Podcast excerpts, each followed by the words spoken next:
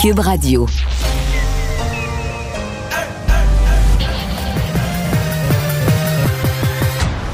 Mario Dumont. Organiser, préparer, informer. Les vrais enjeux, les vraies questions. Mario Dumont. Les affaires publiques n'ont plus de secret pour lui. Cube, Cube Radio. Bonjour tout le monde, bienvenue à l'émission. Jour sombre, je dirais, pour l'humanité. Après avoir, après être en train de sortir d'une vécu une pandémie de deux ans, est en train d'en sortir. Ben voilà maintenant que euh, on est dans une guerre. euh, c'est, euh, c'est, ce sont des années difficiles. Je voyais un ancien ministre conservateur, James Moore, qui disait 2020, 21, 22. On s'en souviendra comme un groupe de trois années. Il référait à, à d'autres années de la Deuxième Guerre mondiale, Ouais. des années où se succèdent les malheurs. Bonjour Vincent. Salut Mario, en espérant que 2023 et les autres Oui. s'améliorent, parce que là, il y a beaucoup, beaucoup d'inquiétudes à la grandeur du monde. là. parce que tu parlais d'un conflit, c'était une guerre euh, qu'on n'a pas nécessairement vu venir beaucoup, qui n'a pas de racines très solides. là. Ben oui, euh, le- euh, c'est Et- c'est- et- c'est en mais- préparation. Mais, on, a, on a dorénavant une seule certitude, et elle est pas jolie, c'est qu'on avait mal compris, quand je dis on, les diplomates, les leaders du monde, les grands analystes, on avait mal compris dans la tête de Poutine ce qui se passe, parce que la plupart disaient, il fera jamais ça. Oui, les, les petites provinces là, dans l'Est euh, qui sont pro-russes, mais il va se servir de ça. Mais personne n'avait vu l'attaque là, euh, tous azimuts. Attaque ma- massive, non. Surtout euh, les Ukrainiens eux-mêmes. J'ai entendu plusieurs entrevues avec des Ukrainiens aujourd'hui qui euh, disaient oui, on en parlait, c'était le sujet sur toutes les lèvres, mais on s'attendait à ce que ce soit un jeu politique, on envahisse peut-être juste la partie pro-russe euh, et compagnie. Pas une attaque comme ça, bon, à la grandeur du pays, non. Ce, qui est la, la- la preuve aussi de voir l'évacuation là, de, de, de- écoute, d'une quantité importante Ah, d'Ukrainiens qui se dirigent vers la Pologne panique, ou ailleurs, les autoroutes qui sont remplies. On aurait vu ces images-là il y a, depuis quelques jours, quelques semaines, si, les Ukrainiens s'étaient attendus à une telle menace, euh, alors que les combats se poursuivent à plusieurs endroits dans le pays. Et on parle là, de partout là, dans le pays, d'est en ouest, du Oui, nord au puis sud. on, on a beaucoup dit, euh, bon, euh, pour sa grosseur, l'Ukraine a une, une armée forte, mais là, ils sont clairement pris au dépourvu. Là. Toutes leurs sont pas capables de défendre leurs infrastructures, leurs aéroports. On est en droit de se demander, à cette heure-ci, combien de jours, combien de semaines l'Ukraine, pourrait tenir. Oui, il faut dire que souvent, on a vu des missiles, euh, des frappes stratégiques à des endroits. Ça, des fois, ça se fait assez rapidement. Ensuite, essayer de garder une population euh, sous euh, surveillance militaire à long terme, essayer de s'imposer en Ukraine, ça peut être un défi plus compliqué. Mais effectivement, on n'a pas vu l'armée ukrainienne très forte dans les dernières heures, pas du tout. Ils ont tenté de reprendre un aéroport militaire dans les dernières heures sans succès. ça. Alors pour l'instant, pas beaucoup de succès militaire pour eux, malheureusement. On va tout de suite rejoindre Julie Marcoux et l'équipe de 100% Nouvelles. 15h30, c'est le moment d'aller retrouver notre collègue Mario Dumont. Salut Mario. Bonjour. La Russie qui a attaqué, euh, elle est entrée en guerre. On a tous été soufflés hein, par ces premiers bombardements ce matin. Je ne sais pas si c'est ton cas. Oui, en fait, je l'avais vu hier soir avant de me coucher. En me couchant, j'ai vu que les frappes étaient commencées. En fait, que Poutine avait fait son discours, avait annoncé le début d'une véritable guerre. Mais c'est sûr que c'est ce matin qu'on a pris la pleine perspective parce qu'on on, s'était tellement fait dire, on s'était tellement fait marteler à la fois par des diplomates, par des chefs de gouvernement, par des experts analystes, que, que, Poutine ne ferait pas ça. C'est-à-dire que oui, il allait rentrer dans l'Ukraine, mais qu'il allait rentrer, bon, tranquillement, euh, par le jeu des provinces russes. Bon, il était rentré dans deux provinces, euh, de petites provinces de l'Est de l'Ukraine, euh, plus tôt dans la semaine. Mais l'idée d'une guerre, là, euh, tous azimuts, de- de- d'envahir l'Ukraine par euh, tous les points d'entrée au nord, par l'Est, par le Sud, euh, les bombardements, les bombardements en avion, les bombardements en hélicoptère, c'est certain qu'aujourd'hui, on se rend compte qu'on est complètement ailleurs. Et, et je te dirais, euh, Julie, la seule certitude, c'est qu'on n'avait pas bien compris Vladimir Poutine. C'est qu'il a un plan différent de celui qu'on anticipait. Et ça, c'est de très mauvais augure pour la suite des choses. On ne l'avait pas compris. Là, on commence à mesurer son, son, son action. Et en même temps, ça nous donne un ordre de grandeur à quel point nos sanctions économiques, pour lui, là, c'est comme si ça n'existe Ouais. même pas. Là. Il sait que son économie Ça va souffrir. pas, ben- Non, c'est ça. La communauté internationale a quand même durci le ton aujourd'hui avec le président Biden, bon, M. Trudeau aussi, Boris Johnson. Euh, M. Biden a parlé de, sanctions euh, économiques sans précédent, que ça allait faire très mal. Mais dans les faits, qu'est-ce que ça prendrait réellement pour faire mal à la Russie, à Poutine? Ben, des sanctions économiques, c'est, c'est- ça touche l'économie. Moi, je pense qu'il a fait un deuil de l'économie. La bourse, euh, je pense que vous l'avez fait un petit reportage tout à l'heure là-dessus. La bourse de, de- de la Oui, Russie l'indice boursier. a perdu euh, la moitié en de sa valeur aujourd'hui, puis ça n'a pas l'air à le déranger. 40 Donc, euh, c'est ça. Il est pas, on n'est pas là, là. On n'est pas là. Je pense qu'il a mis un, un X, pas, pas pour toujours. Mais il a, il a mis un X temporairement sur l'économie, l'état de l'économie, pour dire là, euh, j'ai une opération militaire à mener, ça doit prendre six mois, un an. Et ben, si, euh, si il fait la conquête de l'Ukraine, comme il est en train de le faire, c'est un pays plein, un pays très riche, très gros, plein de ressources naturelles, de mines, etc. Alors, tu sais, ça, ça, ça, engra- ça enrichit ton économie, ça aussi, là, quand tu t'additionnes un nouveau territoire de cette dimension-là. Donc, j'ai l'impression que les sanctions économiques. Bon, là, on, on pense que si on, on, on a des sanctions qui vont faire souffrir ou qui vont vraiment causer des dommages aux oligarques, ces riches du régime russe autour de Poutine, qu'eux vont faire pression sur lui? J'en doute un petit peu. J'en doute un petit peu. Moi, je pense que la vérité, c'est que l'Occident, on est bien, on est confortable, on est dans nos pantoufles, puis on veut pas se mêler de cette guerre-là, on veut pas envoyer de soldats, on veut pas avoir de morts, puis on n'aura pas le choix de le faire un jour. Puis on reporte ça, on reporte ça le plus tard, le plus tard possible. Mais euh, est-ce qu'on va laisser aller un dictateur comme ça? On l'a déjà essayé à une autre époque, on l'a essayé avec Hitler, hein, de dire ah ben là, c'est pas grave, il en fait juste un petit peu, il prend juste ça, on essaie, on s'en mêle pas. Puis, euh, puis ben, un jour, on n'a pas eu le choix de s'en mêler. Hein? Et euh, on a l'impression. C'est pas la même chose du tout, dans le sens que il n'y a pas de volonté de la part de Poutine de prendre, par exemple, toute l'Europe. C'est pas de une domination de ce genre-là. C'est de recréer, semble-t-il, l'Empire russe là, des belles années. Mais dans ça, il y a un certain nombre de pays de l'OTAN. Et les pays de l'OTAN ont Et un voilà, accord. l'article 5, là, euh, dont le président euh, Biden a fait mention, un pays membre de l'OTAN qui est attaqué, bon, on pense notamment, je ne sais pas moi, la Pologne, euh, les pays baltes Ouais, aussi, plus qui est probable- attaqué. C'est comme après- si tous ah, les c'est pays ça. membres tous les pays membres de l'OTAN étaient attaqués et à ce moment-là, euh, on n'aurait pas le choix de riposter. Les plus probables, c'est les pays baltes. La Pologne, je pense pas qu'on est là demain matin. Mais les pays Mhm. Ouais. baltes, c'est les plus probables. Donc, on se retrouverait en guerre. Donc, c'est, il faut se préparer. C'est un des scénarios. Puis là, je sais, j'entends des analystes aujourd'hui qui disent, ah ben là, c'est très peu probable. L'Ukraine, c'est correct, elle est pas membre de l'OTAN, mais qui va s'attaquer aux pays de l'OTAN. Il faudrait qu'il soit fou pour faire ça. Mais on disait la même chose il y a deux jours à propos de l'Ukraine. Excusez-moi, là. On disait exactement ça il y a deux jours. Il osera pas en Ukraine. Il va attaquer les provinces de l'Est, mais il rentrera pas dans toute l'Ukraine. Euh, Kiev était bombardé aujourd'hui. Donc, euh, tu sais, moi, là, le, le- les, il fera pas. Je je les écoute plus, là. Ce que je vois, Ouais. c'est un homme déterminé à prendre du territoire, à attaquer, qui a regroupé des armées, qui a lancé une campagne militaire avec des armées extrêmement nombreuses, extrêmement puissantes. Et le bal est parti. Où est-ce qu'il va s'arrêter, sincèrement? Moi, je le sais pas. Donc, moi, je pense que des pays comme le Canada, les États-Unis doivent préparer le scénario d'entrée en guerre dans les prochains mois. Ouais. Je prends une pause là, quand tu dis ça. Je t'écoute. Mario, la Chine, on n'a pas eu de réaction de la Chine. Ce que j'ai vu sur une dépêche euh, un petit peu plus tôt, demandait, la Chine demandait au parti de, de demeurer calme. C'est à peu près la seule réaction euh, qu'on a eue. À, quoi peut-on s'attendre la Chine? Est-ce que Poutine pourrait craindre une réaction importante de la Chine, selon toi? Non. Non, moi je pense que la participation de Vladimir Poutine à l'ouverture des Jeux de Pékin, euh, c'était pas banal. Ils ont pris un repas ensemble. Euh, on dit qu'ils avaient convenu des accords, des accords, même parler de défense là, dans les accords.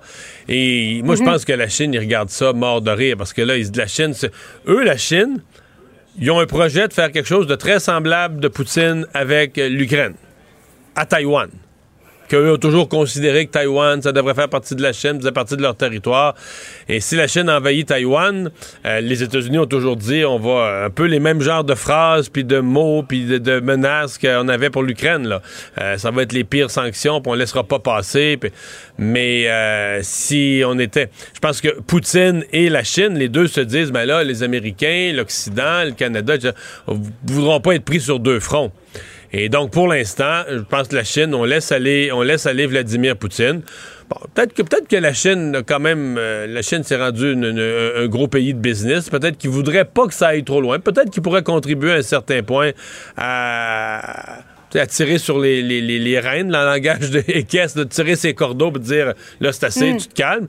Mais pour l'instant, je suis assez convaincu que la Chine laisse aller et sont bien contents euh, de l'émoi que ça crée dans l'Occident. Euh, M. Trudeau a dit que, bon, euh, côté immigration, on allait prioriser le pays, l'accueil des Ukrainiens. Euh, je lisais tout à l'heure en alerte, il y a déjà 100 000 personnes qui ont fui l'Ukraine selon, l'ONU. Exode des, Ukrainiens, une crise de réfugiés. Est-ce que ça, on pourrait s'enligner vers ça, Mario? Mais c'est pas un rôle, tu comprends? C'est, un rôle humanitaire, là, mais ça, ça a comme rien à voir avec euh, la limite, ça a comme rien à voir avec la progression de Poutine, puis tout ça, c'est une autre affaire, parce que je veux dire, si c'est le seul rôle qu'on joue. Si on accepte que Poutine va prendre tous les pays baltes et dire ben nous on va accueillir tous leurs citoyens, c'est pas une euh, c'est pas une politique là. Oui, sur le plan humanitaire, on- ça risque de nous arriver comme comme pression. Puis comme il y a beaucoup de familles ukrainiennes euh, déjà au Canada, ben c'est pas impossible qu'un certain nombre d'entre eux disent regarde, on, va- on a déjà des frères, des sœurs, des cousins là-bas, de la parenté, on va les rejoindre. Là, ça, mais mais pour moi, sincèrement, c'est pas le dossier. C'est très bien de faire ça. Mais c'est pas le dossier. Le dossier, c'est qui va arrêter euh, Poutine et comment. C'est ça l'enjeu. D'accueillir des réfugiés, c'est c'est un rôle humanitaire euh, souhaitable, accessoire, en marge de tout ça. Mais en même temps, euh, si on, si, on laisse Poutine euh, rentrer dans plusieurs pays, on va en avoir des réfugiés, des gens qui ont pu leur pays, qui ont pu accès à leur maison. Euh, c'est une tragédie, là. Euh, Les accueillir, c'est pas.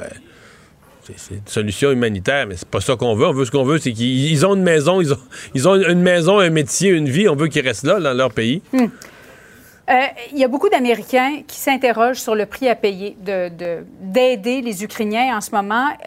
Est-ce qu'il y a un prix politique pour M. Biden à, à éventuellement envoyer des militaires en Ukraine, selon toi? C'est sûr. C'est sûr, c'est jamais populaire. Hein? Euh, tu- D'abord, euh, t'envoies des militaires, il va y avoir des morts, euh, des fils et des filles du pays qui ont des parents. ils rentrent au pays dans un, dans, dans un sac mortuaire. Il n'y a rien de gay là-dedans, rien de le fun là-dedans, rien de drôle là-dedans. Fait qu'on se comprend. Il y a un autre élément quand même, parce que Poutine a travaillé son terrain. là. toutes les campagnes de désinformation des Russes dans l'électorat américain, euh, dans la population américaine. Regarde, aujourd'hui, là, c'est même pas clair la position exacte de Donald Trump, là. Euh, qui est sympathique, Ben, il, qui a- dit il a que qualifié Poutine de génie. c'est un Euh, génie, c'est un coup de génie. Bon, ben, euh, en même temps, il essaie de mettre le blâme sur Faiblesse de Biden. l'administration Biden. Alors qu'à toutes les autres époques de l'histoire des États-Unis, à toutes les autres époques aujourd'hui, là, t'aurais les deux partis démocrates et républicains là, et leurs porte-parole principaux parfaitement alignés, pas de politique, derrière le drapeau, de la fierté, de la fermeté, non à Poutine. Puis là maintenant, mais regarde, en aidant, euh, on sait jamais est-ce que, est-ce que Poutine a un dossier ou des photos ou quelque chose à propos de Trump, mais avec la désinformation, avec tout ce qu'ils ont fait, ils ont probablement aidé à faire élire Donald Trump. Que Donald Trump, il ose pas pogner ça de front. Il ose pas appuyer Biden. Donc, on, on est dans quelque chose de bien, bien, bien spécial et un terrain. J'ai l'impression que toutes nos campagnes de désinformation qui ont semé la zizanie sur les réseaux sociaux en Amérique du Nord, euh, les Russes sont pas mal plus brillants qu'on pense derrière ça. là. Pas mal plus stratégiques qu'on pense derrière ça. C'est une façon d'affaiblir les autres puissances. là. Tu les affaiblis par l'interne. Tu gangrènes leur tissu social avec des fausses nouvelles. En tout cas, à la, à la fin d'une pandémie, on peut rien prévoir, Mario, mais je pense qu'il n'y a personne on n'avait qui, pas besoin de qui ça, avait là. envie. Non. Exactement. On n'avait vraiment pas besoin d'un tel conflit. Merci beaucoup, Mario. Bonne fin d'après-midi à toi. Alors Vincent, ben euh, oui, faisons-le. L'état des lieux à cette heure-ci, c'est difficile d'avoir une information, un portrait complet. On sait qu'il y a des dizaines de morts euh, militaires et civils. Les chiffres exacts, euh, difficile de faire un portrait. Oui, surtout d'ailleurs, euh, l'Internet est difficile d'accès même à plusieurs endroits en, Ukraine. C'est difficile d'avoir de l'information de plus en plus. C'est la nuit, ou ben, en fait, il est 22h30. Alors, on commence à dans la tombée de la nuit après une journée absolument pénible pour les Ukrainiens qui se sont réveillés très tôt là, avec les sirènes aériennes. On peut d'ailleurs écouter celle qui a retenti pour la première fois à Kiev.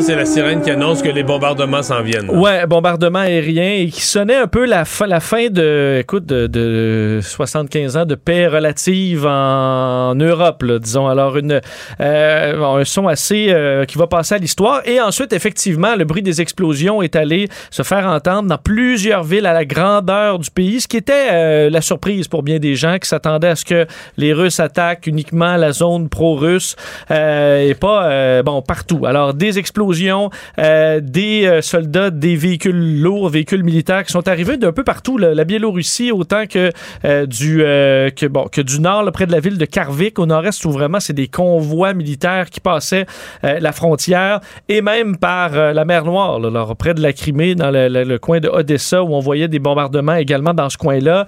La Mais il y a population eu des missiles lancés aussi, des bateaux, des missiles lancés directement à partir de la mer. Tout à fait. Donc, c'était de, de tous les côtés. Euh, les Ukrainiens pris de panique, certains se sont réfugiés dans le métro, entre autres de Kiev. On voyait ces images métro bondées de gens qui, se, bon, qui ont transformé le métro en, euh, bon, en carrément bunker, En abri souterrain, ouais. Euh, et on se demandait ce qu'on allait faire à partir de là. Euh, plusieurs ont tenté de quitter le pays, se tournent vers la Pologne. On voit d'ailleurs euh, des, des réfugiés qui arrivent en masse, alors que les, euh, les Russes ont gagné très rapidement du territoire, gagné le contrôle de plusieurs aéroports, aéroports militaires également, dont celui de Gostomel, euh, qui est tout près euh, de la capitale. Donc, on a eu des tentatives de riposte des militaires ukrainiens sans succès. On voyait d'ailleurs sur des images là, euh, d'un- journaliste CNN, M. Là, surréaliste, là. Qui, où- qui arrive, il voit des soldats à l'aéroport, il se dit, bon, ben, des soldats ukra- ukrainiens qui gardent l'aéroport. Et c'était des soldats russes fraîchement bon, Installés. arrivés de la voie des airs qui s'installaient. Alors, bon, on a perdu comme ça énormément de, de terrain, de points stratégiques qui ont été détruits aussi par l'envoi de missiles, euh, d'artillerie également. Donc, on parle de toutes sortes de grandes villes, Kiev, Kharkiv, Mariupol, Odessa et compagnie. Euh, les, euh, les forces russes, donc, qui ont pris beaucoup, beaucoup de beaucoup d'espace dans ce secteur-là.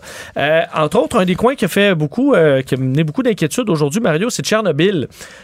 Puisque le président ukrainien, M. Zelensky, a tweeté plus tôt aujourd'hui que les soldats ukrainiens sacrifiaient leur vie pour éviter la répétition de la catastrophe nucléaire de 1986 parce qu'il y avait des combats euh, autour de l'immense sarcophage qu'on a construit à grands coups de milliards pour protéger euh, les Le restes du là. réacteur qui a explosé euh, dans les années 80. Euh, ça, bon, d'ailleurs, on a confirmé quelques heures plus tard que la Russie avait maintenant gagné le contrôle de Tchernobyl. Ce qui- bon, on n'est jamais content qu'il y ait des tirs d'ar- d'artillerie qui se promènent autour de Tchernobyl. Mais est-ce qu'on craint vraiment, je comprends que les Russes ont dit eh, Poutine est fou, mais est-ce que les Russes vont vraiment libérer des déchets nucléaires et tout ça dans une région qui est pas très loin de chez eux, pas loin du tout de la Biélorussie, là, du, du Belarus qui est C'est ça, là. très près des alliés. Je, je- je serais surpris, moi aussi. Ce qui inquiétait plusieurs, c'est de voir des combats quand même militaires à côté d'une zone aussi, euh, aussi sensible. Alors, sachez que la, la Russie a, a pris le contrôle de cette zone-là. Et euh, il y a eu des manifestations parce que oh, plusieurs euh, se demandaient aujourd'hui, OK, mais les Russes, là, ils réagissent comment à tout ça? faut dire qu'il y a énormément de désinformation, de machines de désinformation bien huilées. Les médias euh, Ouais, qui si, sont... les euh, si les Russes réussissent leur campagne de désinformation sur le sol américain, on imagine, Imagine. imagine chez eux. là. Mais d'ailleurs, aujourd'hui, j'ai vu qu'il y avait un ordre très clair. Les médias russes n'ont plus le droit de diffuser des informations qui sont pas euh, sur la- la- l'Ukraine, là, qui ne sont pas autorisées par l'armée russe. là. Exactement. Et là, il faut dire, avec le, le monde d'aujourd'hui, beaucoup de Russes sont quand même capables de s'informer un peu à l'international. Et ça a soulevé euh, plusieurs vagues de manifestations aujourd'hui dans plusieurs villes russes, mais qui ont été très rapidement euh, bon, investies par les policiers qui ont mené des arrestations massives. Là, on parle d'au moins 1400 euh, personnes arrêtées selon une ONG spécialisée là-dedans, le OVD Info, euh, dans 51 villes presque 800 uniquement à Moscou. Alors, c'est interdit, euh, Mario, de se faire entendre en Russie. C'était contre la guerre. Les gens avec des pancartes, là, Give Peace a Chance, qui se faisaient tout simplement rentrer dans une fourgonnette et qui repartaient. Euh, donc, une situation assez euh, inquiétante. Alors que Vladimir Poutine, lui aussi, juste avant de lancer les bombardements, avait, dans une vidéo, annoncé une opération militaire parlant qu'il devait arrêter un génocide hein, et voulant procéder à la dé- dénazification euh, accusant euh, des Ukrainiens d'être des nazis et de faire le génocide des pro-russes. Euh, une situation qui, euh, ben, qui est fausse, mais qui a servi à la désinformation pour Vladimir Poutine. Ah, ça a eu un impact économique aussi. La, la- la bourse euh, en Russie, la bourse a perdu. Bon, au départ, 50% ça a remonté euh, un petit peu. Le cours du pétrole qui, euh, qui a monté sous les au-dessus des 100 dollars. Ouais, la chute finalement en Russie, c'est 35% c'est quand même énorme. fin, Euh, Parce qu'à l'ouverture ce matin, ça a descendu jusqu'à 50. là. Et bon, faut, faut- sur les marchés internationaux, baisse aussi. Il faut dire que c'était une succession de baisses. hein. Ça a repris un petit peu de. on a récupéré un peu dans les ouais. gains en fin de journée. Là, je voyais du, Dow Jones est presque à l'équilibre en ce moment. On a vu des chutes de plusieurs pourcents. Bourse européenne, surtout, faut dire qu'ils sont encore plus près du conflit.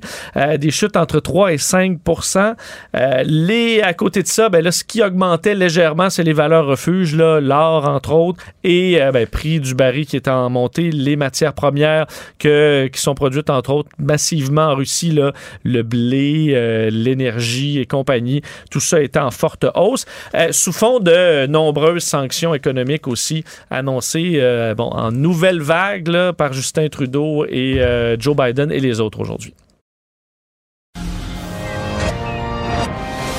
Mario Dumont, un vent d'air frais. Pas étonnant que la politique soit sa deuxième nature. Vous écoutez Mario Dumont et Vincent Dessureau. Mais euh, pour euh, parler euh, très concrètement du vécu, de ce que vivent les gens en Ukraine. Euh, on est curieux aujourd'hui d'entendre des Québécois d'origine ukrainienne. Yuri Luhovi, réalisateur, euh, il est né dans un camp de réfugiés en Belgique d'origine ukrainienne. bonjour. Euh, bonjour. Je suis né en Belgique, mais c'est, j'étais pas dans le camp de réfugiés. C'était mes parents qui étaient dans le camp de réfugiés pendant, quand ils ont été pris par les Allemands pour faire du travail volontaire, soi-disant volontaire. Ouais. Et, quand, quand, la guerre s'est terminée, ils ont décidé, ils ont eu la chance de, ils ont refusé de revenir en, euh, en Ukraine. Alors ils sont partis. Euh, la, la, Belgique prenait les premières, les premières personnes déplacées. Alors ils ont été avec la, la Belgique. Et mon père connaissait le français déjà parce qu'il avait appris en Ukraine en étant étudiant. C'était un, une des sept langues requises. Oh, est-ce que c'est ça qui vous a amené au Québec éventuellement comme famille? Oui, oui. Euh, ah, moi, je suis, j'ai le pied marin. J'ai appris à marcher sur le bateau. Euh, et puis, euh, le 19 euh, novembre, c'était ma fête et nous sommes arrivés au Canada le 18 novembre, en 1950. OK. moi, je suis né en 49, j'avais un an à votre arrivée. Euh, bon, vous avez encore de la, de la famille en Ukraine, des proches? Oui, euh, je viens juste de leur parler. Euh, un de mes cousins est dans un train pour la ville de Ternopil. Il a quitté Kiev, qui était bombardé ce matin. Il a encore au moins deux heures de route. et puis sa femme et son enfant et, sa fille sont partis en voiture, mais c'était très difficile à, sortir de Kiev, mais ils ont réussi. Euh, Partis en voiture pour quitter, quitter l'Ukraine complètement vers la Pologne, la Slovaquie? Euh, non, euh, c'est-à-dire, bon, euh, ils, ils sont partis vers la, la, ville de mon où mon père est né, Ternopil. Il y a moins de danger là qu'à Kiev ou dans un plus grand centre. Je comprends. Euh, et puis mon le neveu de ma femme, lui, a quitté ce matin aussi. C'est un acteur ukrainien, un Canadien, mais il, joue beaucoup en Ukraine. Et puis lui veut aller à Tchernivtsi, qui euh, est tout près de la, la euh, de la Roumanie, quoi. Lui il va passer par la Roumanie.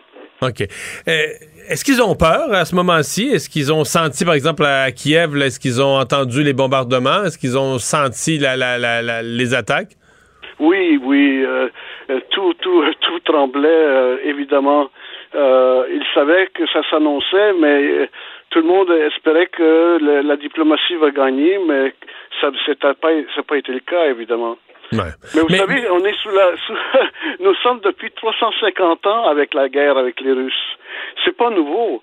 Alors euh, maintenant, c'est la Fédération russe qui nous envahit de nouveau. Bon, avant, il y avait, vous savez, on parle souvent de la langue au Québec. Déjà en 1876, la langue ukrainienne était défendue d'être parlée et décrite avec le Emski Ukaz. Euh, on ne pouvait pas même euh, importer des publications en, langue ukrainienne. Le théâtre était défendu, était banni. On ne pouvait pas euh, enseigner l'ukrainien même. Et regardez ce qui se passe aujourd'hui en Russie. Même les écoles ukrainiennes n'existent pas, malgré qu'on a, je ne sais pas combien de millions d'Ukrainiens qui vivent en Russie. on n'a pas le droit. les églises sont fermées, les librairies sont fermées.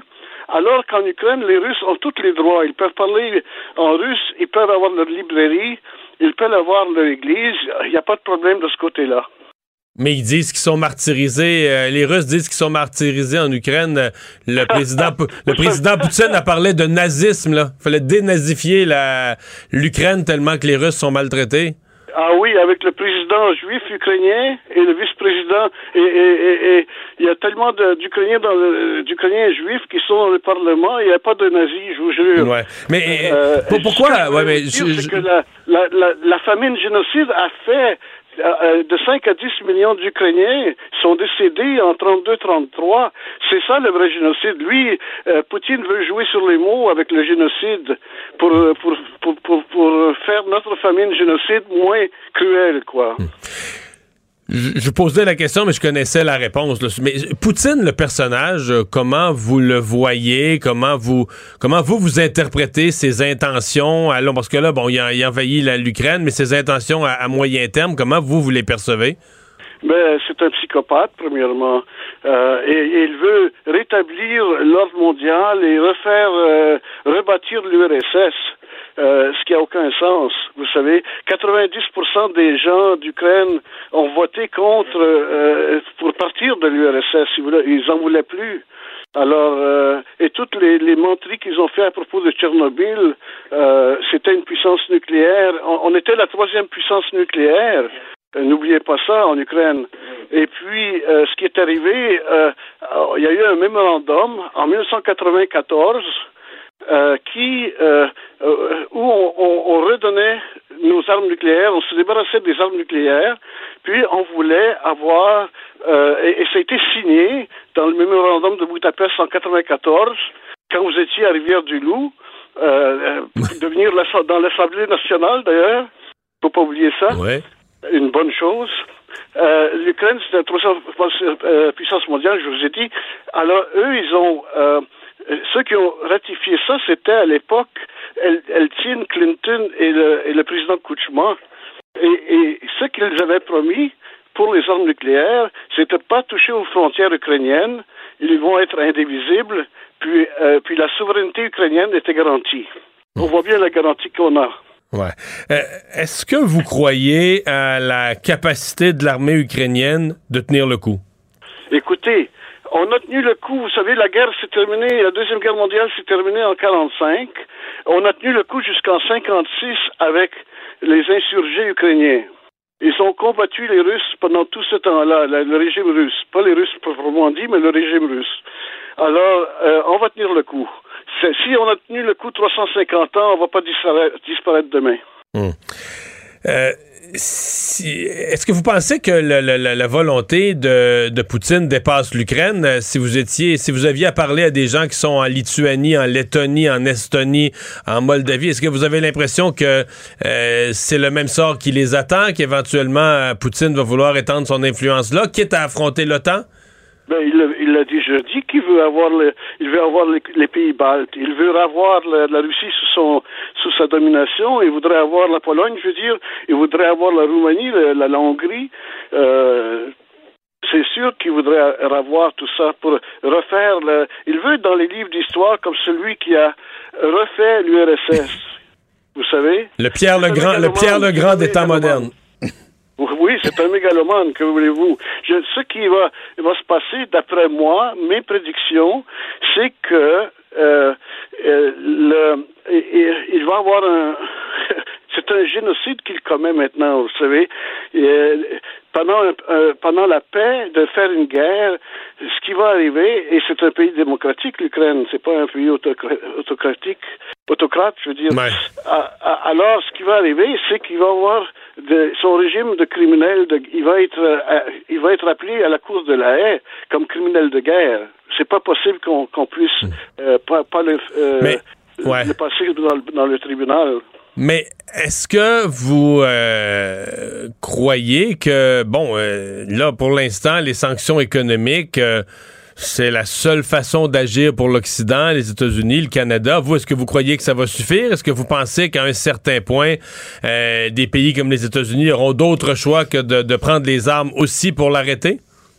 Moi, je crois que l'OTAN euh, attend que Poutine fasse une erreur et qu'il fasse une incursion euh, dans, dans les dans le disons dans les pays qui sont qui se sont donné la main pour être dans l'OTAN et si jamais ça arrive par accident. Je pense que euh, je pense que qu'il va y avoir une guerre euh, entre les deux. Euh, de toute façon, moi, écoutez, il y a déjà sept avions que je sais qui se sont fait descendre. Il y a des, il y a, il y a, des, euh, il y a des tanks russes qui sont abandonnés parce que les, les, les jeunes ne veulent pas se battre pour quelque chose qu'ils croient pas. Euh, je sais qu'il y a, beaucoup de soldats russes qui sont en train de mourir. Il y a des chars qui sont détruits euh, tout le long de, de, des routes avec les nouveaux, nouveaux javelins qu'ils ont reçus des États-Unis. Euh, alors, on peut, on peut résister longtemps, vous savez. Si on a résisté durant la Deuxième Guerre mondiale, on peut résister longtemps, même s'il va y avoir beaucoup de, de morts. Mais les Ukrainiens vont pas se faire manger la laine sur le dos, comme on dit. Monsieur Louhovi, merci beaucoup de nous avoir parlé. Bonne chance. Ben, merci Au revoir. beaucoup, Monsieur Dumont. Mario Dumont et Vincent Dessureau. Inséparables comme les aiguilles d'une montre. Cube Radio.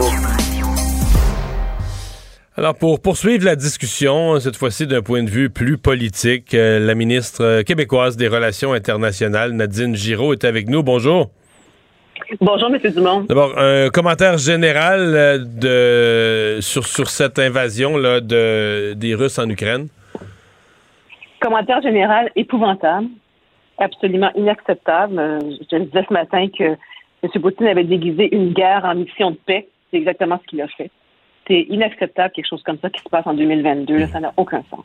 C'est inacceptable. En même temps, on a écouté M. Trudeau, M. Biden. Euh, Croyez-vous vraiment que les sanctions économiques fonctionnent? Parce que aux yeux de bien des gens, on dit tous que c'est inacceptable, mais en même temps, on l'accepte, on le laisse faire. Ben, je vous dirais que de, de ce cô- de ce cô- son côté, M. Biden euh, a annoncé qu'il aiderait les pays limitrophes qui sont membres de l'OTAN et non pas le- le- pas l'Ukraine, parce que l'Ukraine, évidemment, n'est pas membre de l'OTAN, mais en même temps, je pense que une fois que ça va commencer, quand, quand les sanctions vont commencer à, à vraiment avoir un impact, je pense que le- la, la Russie va vraiment le sentir. Puis à ce moment-là, je pense aussi que quand les États-Unis et les autres pays vont décider aussi de mettre d'autres san- sanctions additionnelles. Ouais. Je pense que ce n'est qu'un début, ces, san- ces sanctions-là. Une des questions qui va se poser pour le Québec, euh, c'est pour les autres pays aussi, mais est-ce qu'on est prêt à accueillir des réfugiés? La question risque de se poser quand même assez vite. On a vu les gens essayer de fuir le pays par dizaines, par centaines euh, de milliers. Euh, vous avez commencé à réfléchir à ça? En fait, c'est plus que réfléchi. On a déjà ouvert avec le Canada en disant que on était prêt non seulement à accueillir des réfugiés, mais aussi à, à donner de l'aide au niveau du fédéral, de l'aide au niveau euh, sanitaire, de l'aide au, au niveau de l'aide humanitaire, de la solidarité, débloquer des fonds. Il y a plusieurs choses qu'on peut faire au niveau du Québec pour supporter les efforts que vont faire euh, que va faire le Canada, en fait, que va faire le fédéral pour aider les Ukrainiens. Donc, on est tout à fait d'accord avec eux, on est tout à fait en support avec eux. Et on a déjà mentionné au cabinet de la ministre Joly qu'on était prêt à déployer aussi, à aider aussi et à accueillir justement des réfugiés ici. Est-ce qu'on a des idées de nombre? Je comprends qu'il est très, très tôt. C'est la, la première journée de, de- de l'invasion, mais est-ce qu'on a déjà eu des idées de nombre? On ne sait pas encore. On sait qu'il y a déjà plus de 100 000 personnes qui ont été déplacées par l'Agence des Nations Unies, donc, mais on ne sait pas encore combien de personnes. On n'est pas rendu là, là. On a quand même 40 000 Ukrainiens et Ukrainiennes au Québec. Donc, euh, c'est sûr que notre, notre cœur et nos pensées sont vraiment avec ces gens-là pour les supporter, les aider. Mais on va tout faire notre possible pour être, capable de les aider. Est-ce que ces 40 000-là, on les sent très mobilisés? On en a parlé un certain nombre. Je pense que plusieurs médias en ont contacté pour discuter de la situation. Mais est-ce que ces gens-là vous ont contacté, fait des représentations à vous-même ou via des, des députés là, des différents partis qui sont élus dans leur circonscription? Est-ce qu'ils ont déjà commencé à se manifester justement là, pour demander de l'aide pour leur famille, etc.?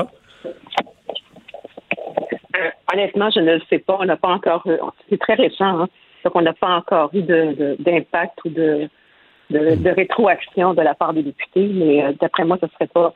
Ce serait pas très long qu'on va en avoir. mais- Ben, on va euh, surveiller ça au cours des, des- des prochains jours. Donc, ouverture du Québec là, à accueillir des réfugiés. Madame Giraud, merci d'avoir été avec nous.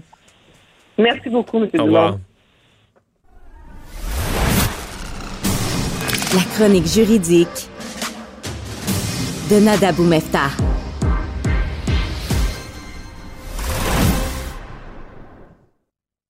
Euh, alors, Alors, Vincent Benada est pas encore avec nous. tu avais quand même plusieurs extraits parce qu'aujourd'hui, bon, on est quand même curieux d'entendre les réactions, les réactions officielles Biden-Trudeau, un peu partout, les chefs d'État européens. tout le monde y est allé de sa réaction. Oui, et en lançant ben, des critiques très vives face à Vladimir Poutine, mais en lançant aussi de nouvelles sanctions économiques. C'était attendu. Je vous fais entendre d'ailleurs un extrait de Justin Trudeau. C'était vers 13 h aujourd'hui.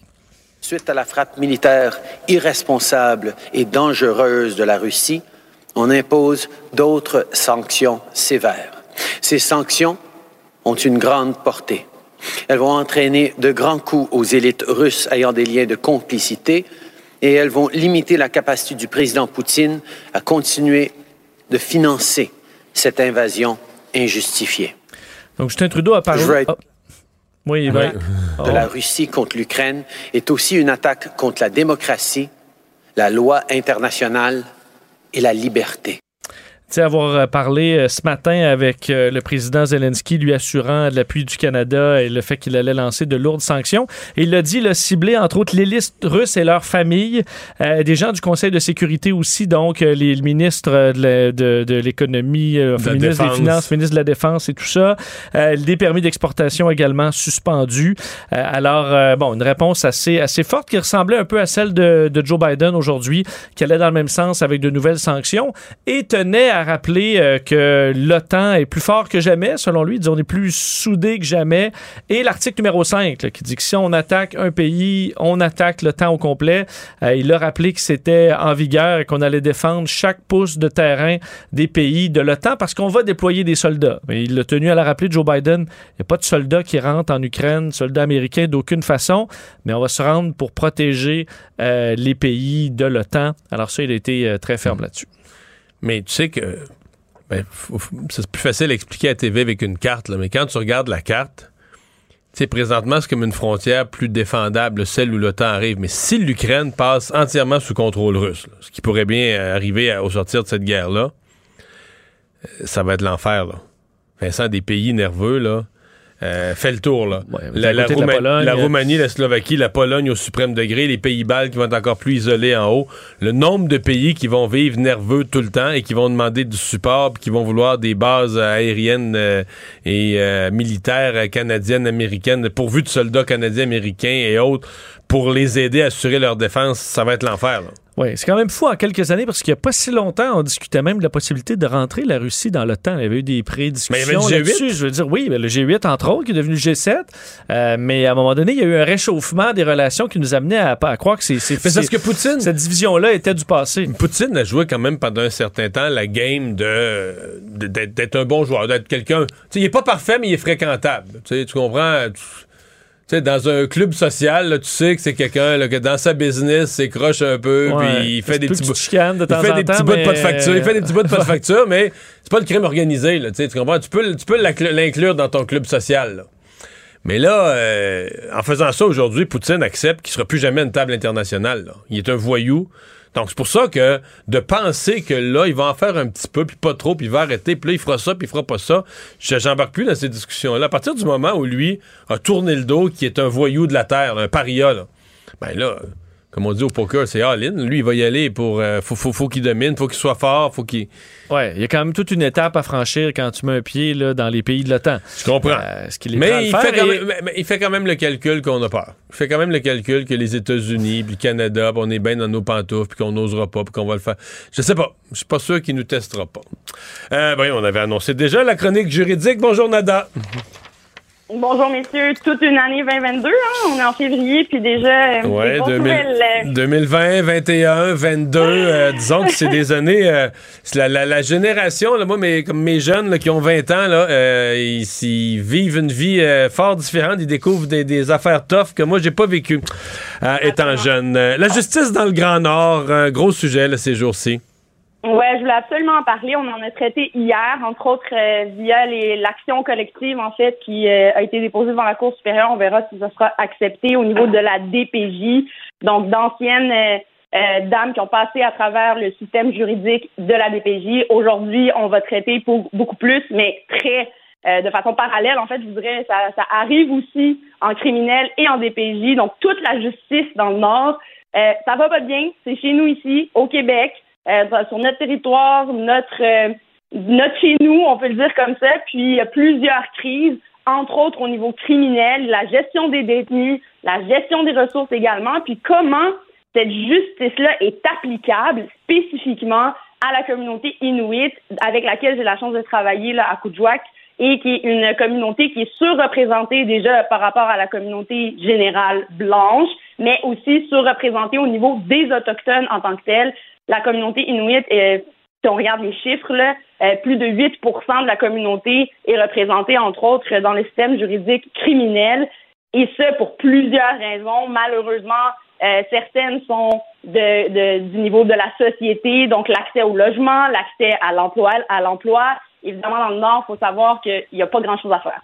Pour avoir été là-bas, il n'y a rien à faire si tu n'as pas d'emploi. Euh, les, même les jeunes, hein, les écoles, des fois, sont fermées parce qu'il manque de ressources, on n'a pas de directeur, on n'a pas de professeur. Alors, et ça, c'est chez nous, là, on n'est pas dans un autre pays. Donc, la réalité est aussi euh, importante à comprendre au niveau de la gestion de cette cour itinérante, c'est comme ça qu'on l'appelle. Euh, donc, la Cour du Québec est amenée à se déplacer dans les territoires du Nord pour traiter des dossiers judiciaires. Mais là, j'aimerais rappeler au grand public que dans le Sud, à Montréal, la Cour est ouverte à tous les jours. Il y a tout le temps des juges qui siègent, on procède, il y a un roulement de dossiers. Dans le cas des dossiers dans le Nord, on parle de termes d'une semaine environ où on fait plusieurs dossiers dans la même semaine et après, on disparaît pour à peu près deux, trois semaines, voire même parfois un mois, parfois même trois mois, pour après revenir devant la cour. Et ce que ça crée, ben, ça fait en sorte qu'entre autres, des gens qui sont détenus, qui passent devant la cour, attendent toute la journée leur tour, finalement, leur cause se voit reportée, et pour des raisons de délai et d'accessibilité, ben, ils restent détenus. Hmm. Non, évidemment, c'est pas, pas simple d'offrir tous les services publics dans un territoire aussi immense où habitent si peu de gens. Et euh, leurs services, leurs services de cours, etc., sont moins bons, mais ils coûtent pas moins cher. Là. Je veux dire, est-ce que ça coûte euh, réussir? On a le devoir de le faire, là, tous les citoyens sont égaux, mais euh, c'est, c'est, des factures importantes de déplacement et autres pour réussir à offrir toute cette équité de services dans un territoire aussi, aussi gigantesque.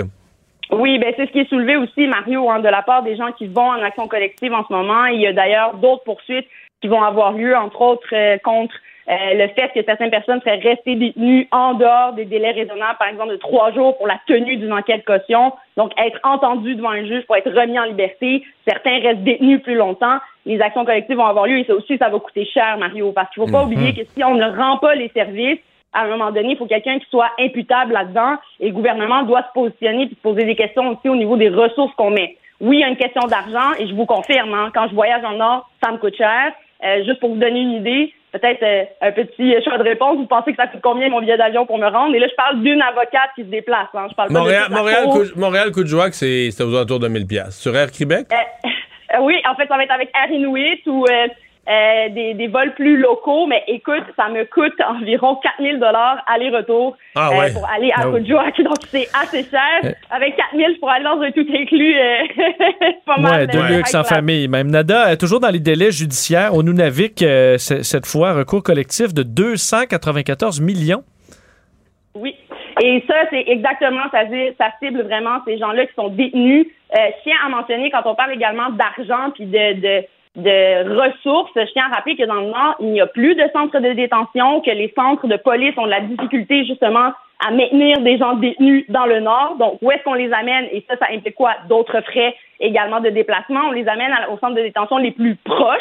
Et le plus proche, c'est Saint-Jérôme ou Amos. Donc, ça vous donne une idée à quel point on est loin. Ça mhm. implique aussi des déplacements euh, des détenus, donc des billets d'avion, mais aussi tout cette, euh, euh, cet aspect-là de la communauté et de la culture aussi qu'il faut qu'on tienne compte. Et c'est ce que décrivent beaucoup les gens qui passent à travers ce système-là, du fait qu'on les incarcère, par exemple, on leur retire leurs enfants sans tenir compte des circonstances dans lesquelles ils vivent et du fait aussi que ce sont de petites communautés, que tout le monde se connaît. Donc, quand quelqu'un est déplacé, par exemple, en avion, qu'il est détenu, ben, il voit euh, souvent, il peut croiser de la famille à l'aéroport ou des gens euh, qui le connaissent. il y a tout un aspect aussi, évidemment, du passé de ces gens-là, de l'impact euh, que les pensionnats ont eu, que notre histoire a eu sur eux et de leur réalité à cette adhésion-là du système juridique. Et malheureusement, quand on est détenu, ben on a toute, même notre liberté nous est enlevée. Donc on a beaucoup de difficultés à pouvoir être entendu et surtout passer devant la cour. Je vous donne un exemple, messieurs. D'ailleurs, aujourd'hui même, on est jeudi 24 février, je suis en semaine de cours de DPJ à Coudjouac et on a juste procédé dans un dossier de toute la journée. Je suis en attente pour encore huit autres dossiers qu'on va probablement devoir reporter. Donc, imaginez, là, je suis pas dans le cas de gens qui sont détenus, mais dans les cours du Nord en ce moment, euh, au niveau criminel, ce que ça fait, ben, on se revoit au prochain terme, puis on reporte, puis la personne demeure détenue. Et c'est là-dessus que l'action euh, va être portée. Et on voit le montant, là, on parle de millions de dollars parce que ça s'est étalé sur plusieurs années. Puis je vous cacherai pas que c'est en train de se continuer. Et ce, malgré l'existence de la visioconférence. Hein, euh, plusieurs pourront dire ben ça va être la solution, ça va coûter moins cher, les gens pourront pas auront pas à se déplacer, il y a rien qu'à se connecter. Mais même là, je vous confirme, on a des problèmes, que ce soit au niveau des centres de détention pour la communication, mais il faut pas oublier que ça reste une justice qui met des gens au centre de celle-ci. On parle d'individus, d'êtres humains, on parle pas de contrats ou de millions de dollars ou d'actions comme ça. Donc, d'être présent à la Cour aussi, c'est important. Pouvoir comprendre le processus judiciaire, pouvoir y participer, puis, évidemment, escompter les, les, les effets qu'on veut avoir sur ces gens-là en espérant une réhabilitation, en espérant aussi qu'ils puissent être un atout à notre société. Mais en ce moment, le système, que ce soit en DPJ ou en criminel, j'ai vraiment cette vivide impression-là et ce sentiment-là. En tout cas, moi, je me sens comme une goutte d'eau dans l'océan. J'aimerais bien vouloir changer tout mais vraiment, il y a, une action à, avoir, de l'investissement dans les ressources aussi. Quand j'entends des jeunes des détenus même qui n'ont pas accès à des centres de réhabilitation, qui n'ont pas accès à des psychologues, qui n'ont pas accès à des gens qui pourraient les aider de se sortir de ce milieu-là ou à tout le moins les encourager euh, à, ne pas tomber dans la criminalité, par exemple, ou ne pas euh, avoir des enfants qui pourraient se retrouver dans des situations où leur sécurité, développement et santé seraient compromises. C'est un gros défi, mais clairement une question d'investissement d'argent, clairement aussi une, une, question de vision de ces gens-là, et je pense qu'on doit s'adapter à ça. Il existe euh, des communautés, je voulais en parler, des comités euh, de justice en criminel qui sont formés des gens de la communauté, souvent des aînés. Et c'est comme ça que ça fonctionne dans les communautés autochtones. Généralement, on s'assoit autour d'une table, on discute, et on essaie de voir quelle est la meilleure solution euh, pour ajuster finalement une situation, que ce soit des conflits familiaux ou des problématiques d'accès à des ressources ce qui n'est pas le cas en ce moment. On débarque et pour l'avoir vécu à ma première semaine de Nord euh, ever en, droit criminel, c'est assez intense quand tu vois que tu as des dossiers aussi gros que des agressions sexuelles et des voies de fait qui se font toutes dans la même semaine. Ça roule très vite et le volume est important. Alors comment après ça la question se pose? Est-ce qu'on peut offrir des services juridiques adéquats à ces gens-là quand ça passe beaucoup à la va-vite et qu'on dépend de tellement de facteurs, les voyagements, même la température en métier dans le nord est un problème. Il y a beaucoup de vols qui sont annulés. Euh, les plaignants ne vont pas se déplacer, les victimes euh, ne seront pas adéquatement encadrées, par exemple, par les procureurs. Et nous, en défense, ben, on a un réel problème aussi de communication avec nos clients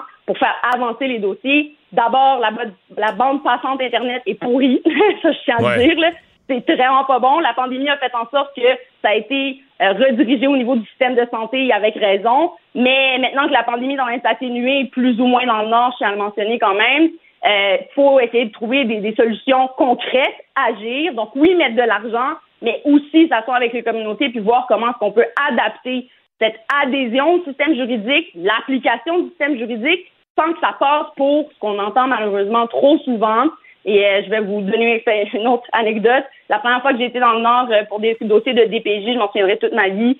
Euh, en passant, les infrastructures là-bas, c'est très minime. Hein. la salle de cours à Coudjouac, c'est un ancien hôpital, puis la salle de cours est dans la morgue. Ça vous donne une idée, l'ancienne morgue. Fait qu'on n'est pas dans des salles de cours non plus aussi bien adaptées, par exemple, qu'à Montréal. Ça aussi, c'est une réalité d'infrastructure qui est pas très bonne dans le Nord. Et quand je suis arrivée là-bas, c'est vraiment, premièrement, je me suis traitée de blanche.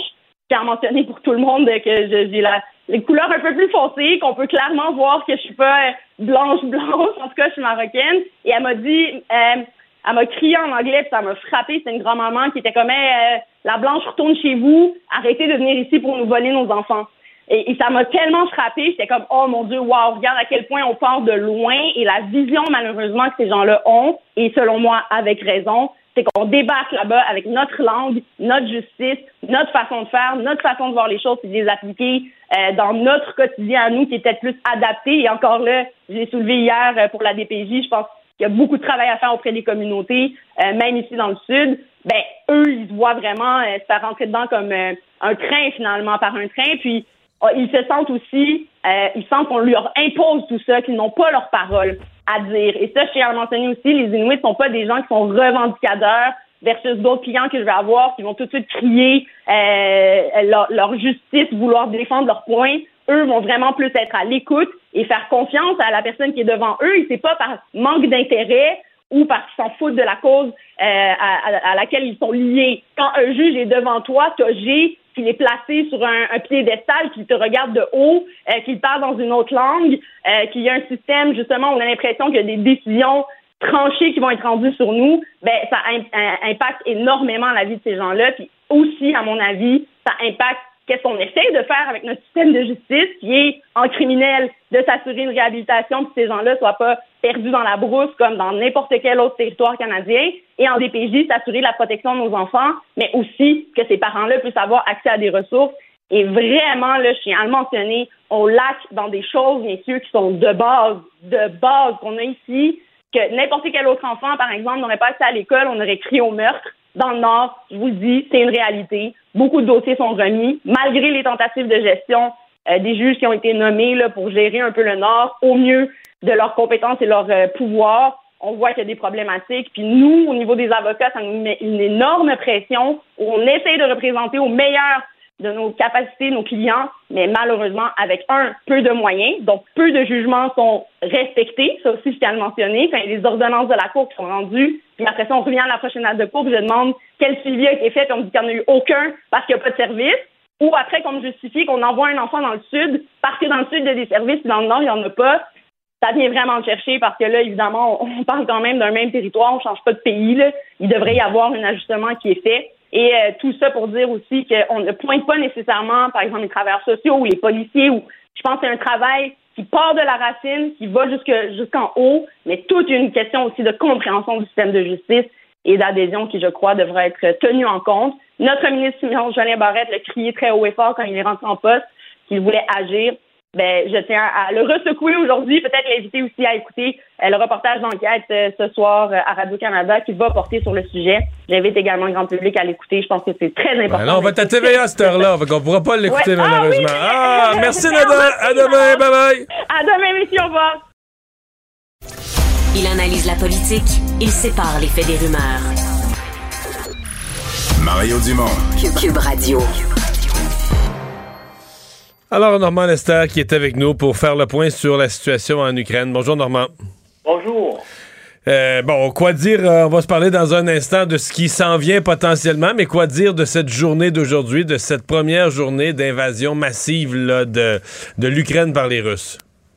Ben, ce qu'on peut dire, c'est que les Russes sont en train de réaliser leurs objectifs. Donc, on n'a pas vu de résistance importante de l'armée ukrainienne, est une armée euh, qui est bien inférieure à l'armée russe, les Russes immédiatement ont assuré le contrôle de tout l'espace aérien de l'Ukraine et puis ben, ils sont en voie. Euh, qu'est-ce qu'ils veulent faire maintenant? C'est ça. Est-ce qu'ils veulent euh, s'emparer, conquérir et occuper l'ensemble du territoire ukrainien? Est-ce qu'ils visent seulement à s'emparer de la de la capitale, une chose est certaine, ils veulent un changement de régime à Kiev, mais si tu veux faire un changement de régime, il faut que tu occupes la capitale et puis que tu aies un homme que tu veux proposer euh, pour qu'il prenne le contrôle euh, du pays. Et tu dois, bien sûr, ensuite assurer ta, euh, sa sécurité.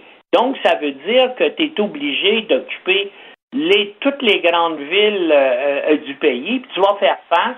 Donc, comme on, le disait la semaine dernière, à notre dernière euh, conversation, tu vas faire face à un mouvement de révolte, à une guerre de guérilla, et c'est l'angoisse des généraux russes, bien sûr, qui se rappellent de la guerre qu'ils ont perdue en Afghanistan.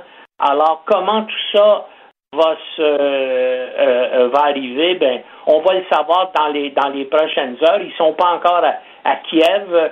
Il y a des opérations dans le sud du pays. Ils occupent Odessa, semble-t-il, et puis ils remontent donc à partir de la mer Noire. Ils descendent à partir du euh, du Bélarus et il s'avance vers l'ouest à partir du Donbass.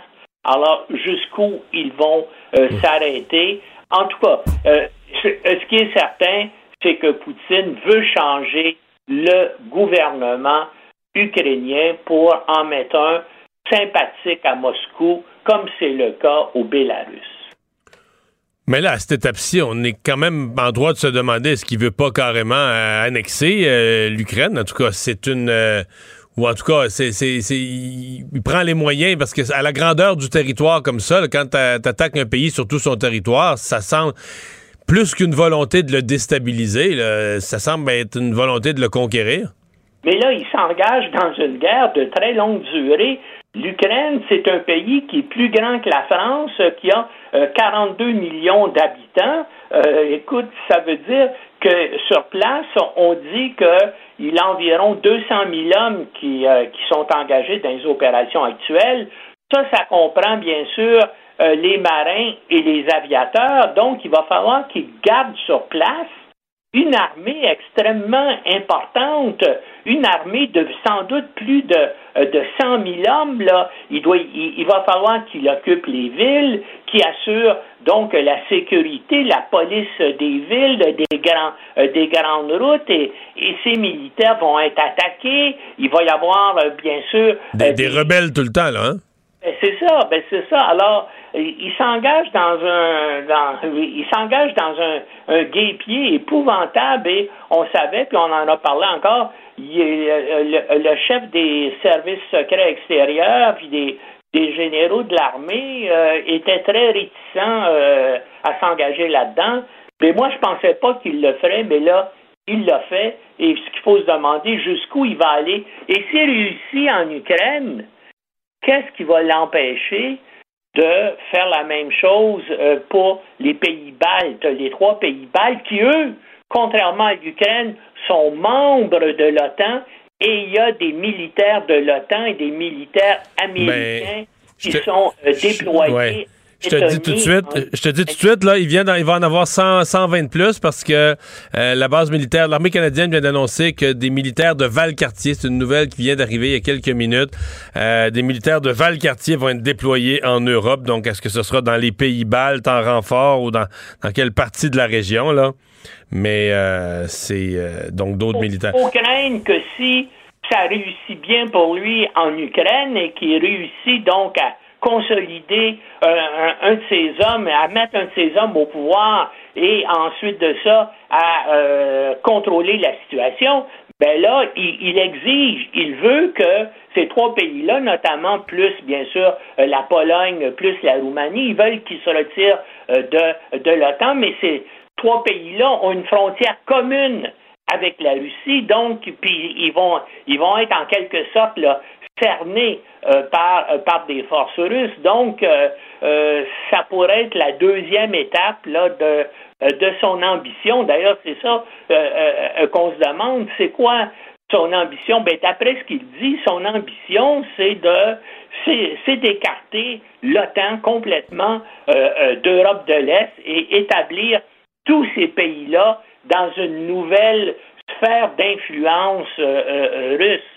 Mais là encore, euh, tout ça se joue euh, sur, le, sur le terrain actuellement et, et en tout cas, et l'armée ukrainienne n'est pas de taille pour résister euh, donc à l'armée russe dans, dans, des confrontations face à face d'unité de combat contre unité de combat, mais ils peuvent mener ensuite une guerre de guérilla qui euh, va être extrêmement difficile à, à, gagner euh, pour les Russes et qui risque de durer longtemps. Puis, regardez, moi, ce qui m'a surpris, c'est les, vous avez vu les manifestations dans des dizaines, ben oui. D'une centaine de villes en Russie. Ça veut, les, les, ça veut dire, bien, bien sûr, il a fait assassiner ou emprisonner euh, depuis dix ans euh, les principaux chefs de l'opposition, mais il y a dans la population là, des gens qui en ont assez. c'est un pays qui a des problèmes économiques importants, qui est ravagé par la pandémie actuelle.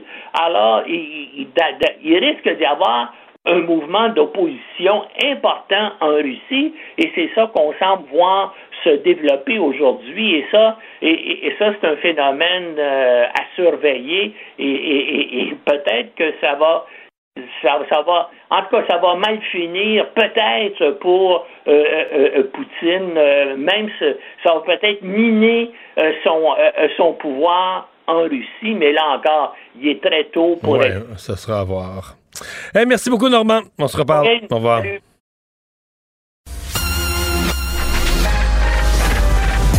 Mario Dumont et Vincent Dessureau. Des propos crédibles, avec des fois un brin de sarcasme. Ben, quand les nouvelles sont moins crédibles. Mario Dumont et Vincent Dessureau. Cube Radio. Vous avez 24 minutes dans une journée. Tout savoir en 24 minutes. Pour s'informer et comprendre en 24 minutes, ici Mario Dumont, en compagnie de Vincent Dessureau, des studios de Cube Radio, la station d'affaires publique de Québecor. Voici Tout savoir en 24 minutes. Tout savoir en 24 minutes. Bien, le monde était, euh, avait peur d'une opération russe en Ukraine, mais est-ce qu'elle y, croyait vraiment? Euh, peut-être pas, du moins dans les dernières heures. Le pire s'est confirmé en Ukraine avec une opération massive euh, de la Russie sur ce territoire, ce pays démocratique. Les Ukrainiens se sont fait réveiller très tôt ce matin avec le son des sirènes de raids antiaériens. On peut écouter.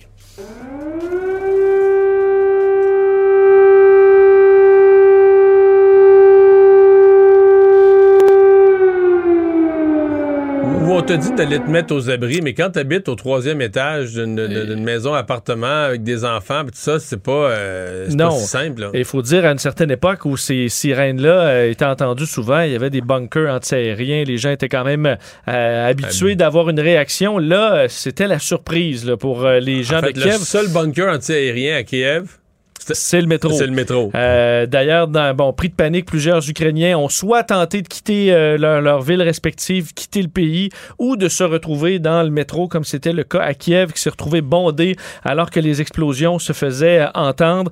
Euh, Vladimir Poutine a donc décidé non seulement d'attaquer la bon cette zone là pro-russe du Donbass, et mais plutôt d'y aller de front à la grandeur du pays avec des frappes, faut dire bon préparées étudiés pour toucher des endroits stratégiques, des cibles militaires, entre autres. Euh, et rapidement, après les bombardements, donc, euh, on parle de missiles, des, des, des, canons d'artillerie également. Les militaires sont entrés au pays d'un peu partout. Là, on parle de, par la Biélorussie autant que par la Russie, près de la ville de Karvik, entre autres, où c'était des colonnes de véhicules blindés qui se dirigeaient vers l'Ukraine. Où là, on a rapidement pris le contrôle de plusieurs aéroports, entre autres l'aéroport militaire de Gostomel, qui tout près de la capitale Kiev. Euh, il y a eu des combats. Par contre, visiblement, l'armée ukrainienne s'est retrouvée euh, dépassée assez rapidement. Là, on parle pas de combat euh, très, euh, très vif de la part des Ukrainiens qui ont tenté à certains moments de reprendre, par exemple, l'aéroport militaire de Gostomel sans succès toutefois.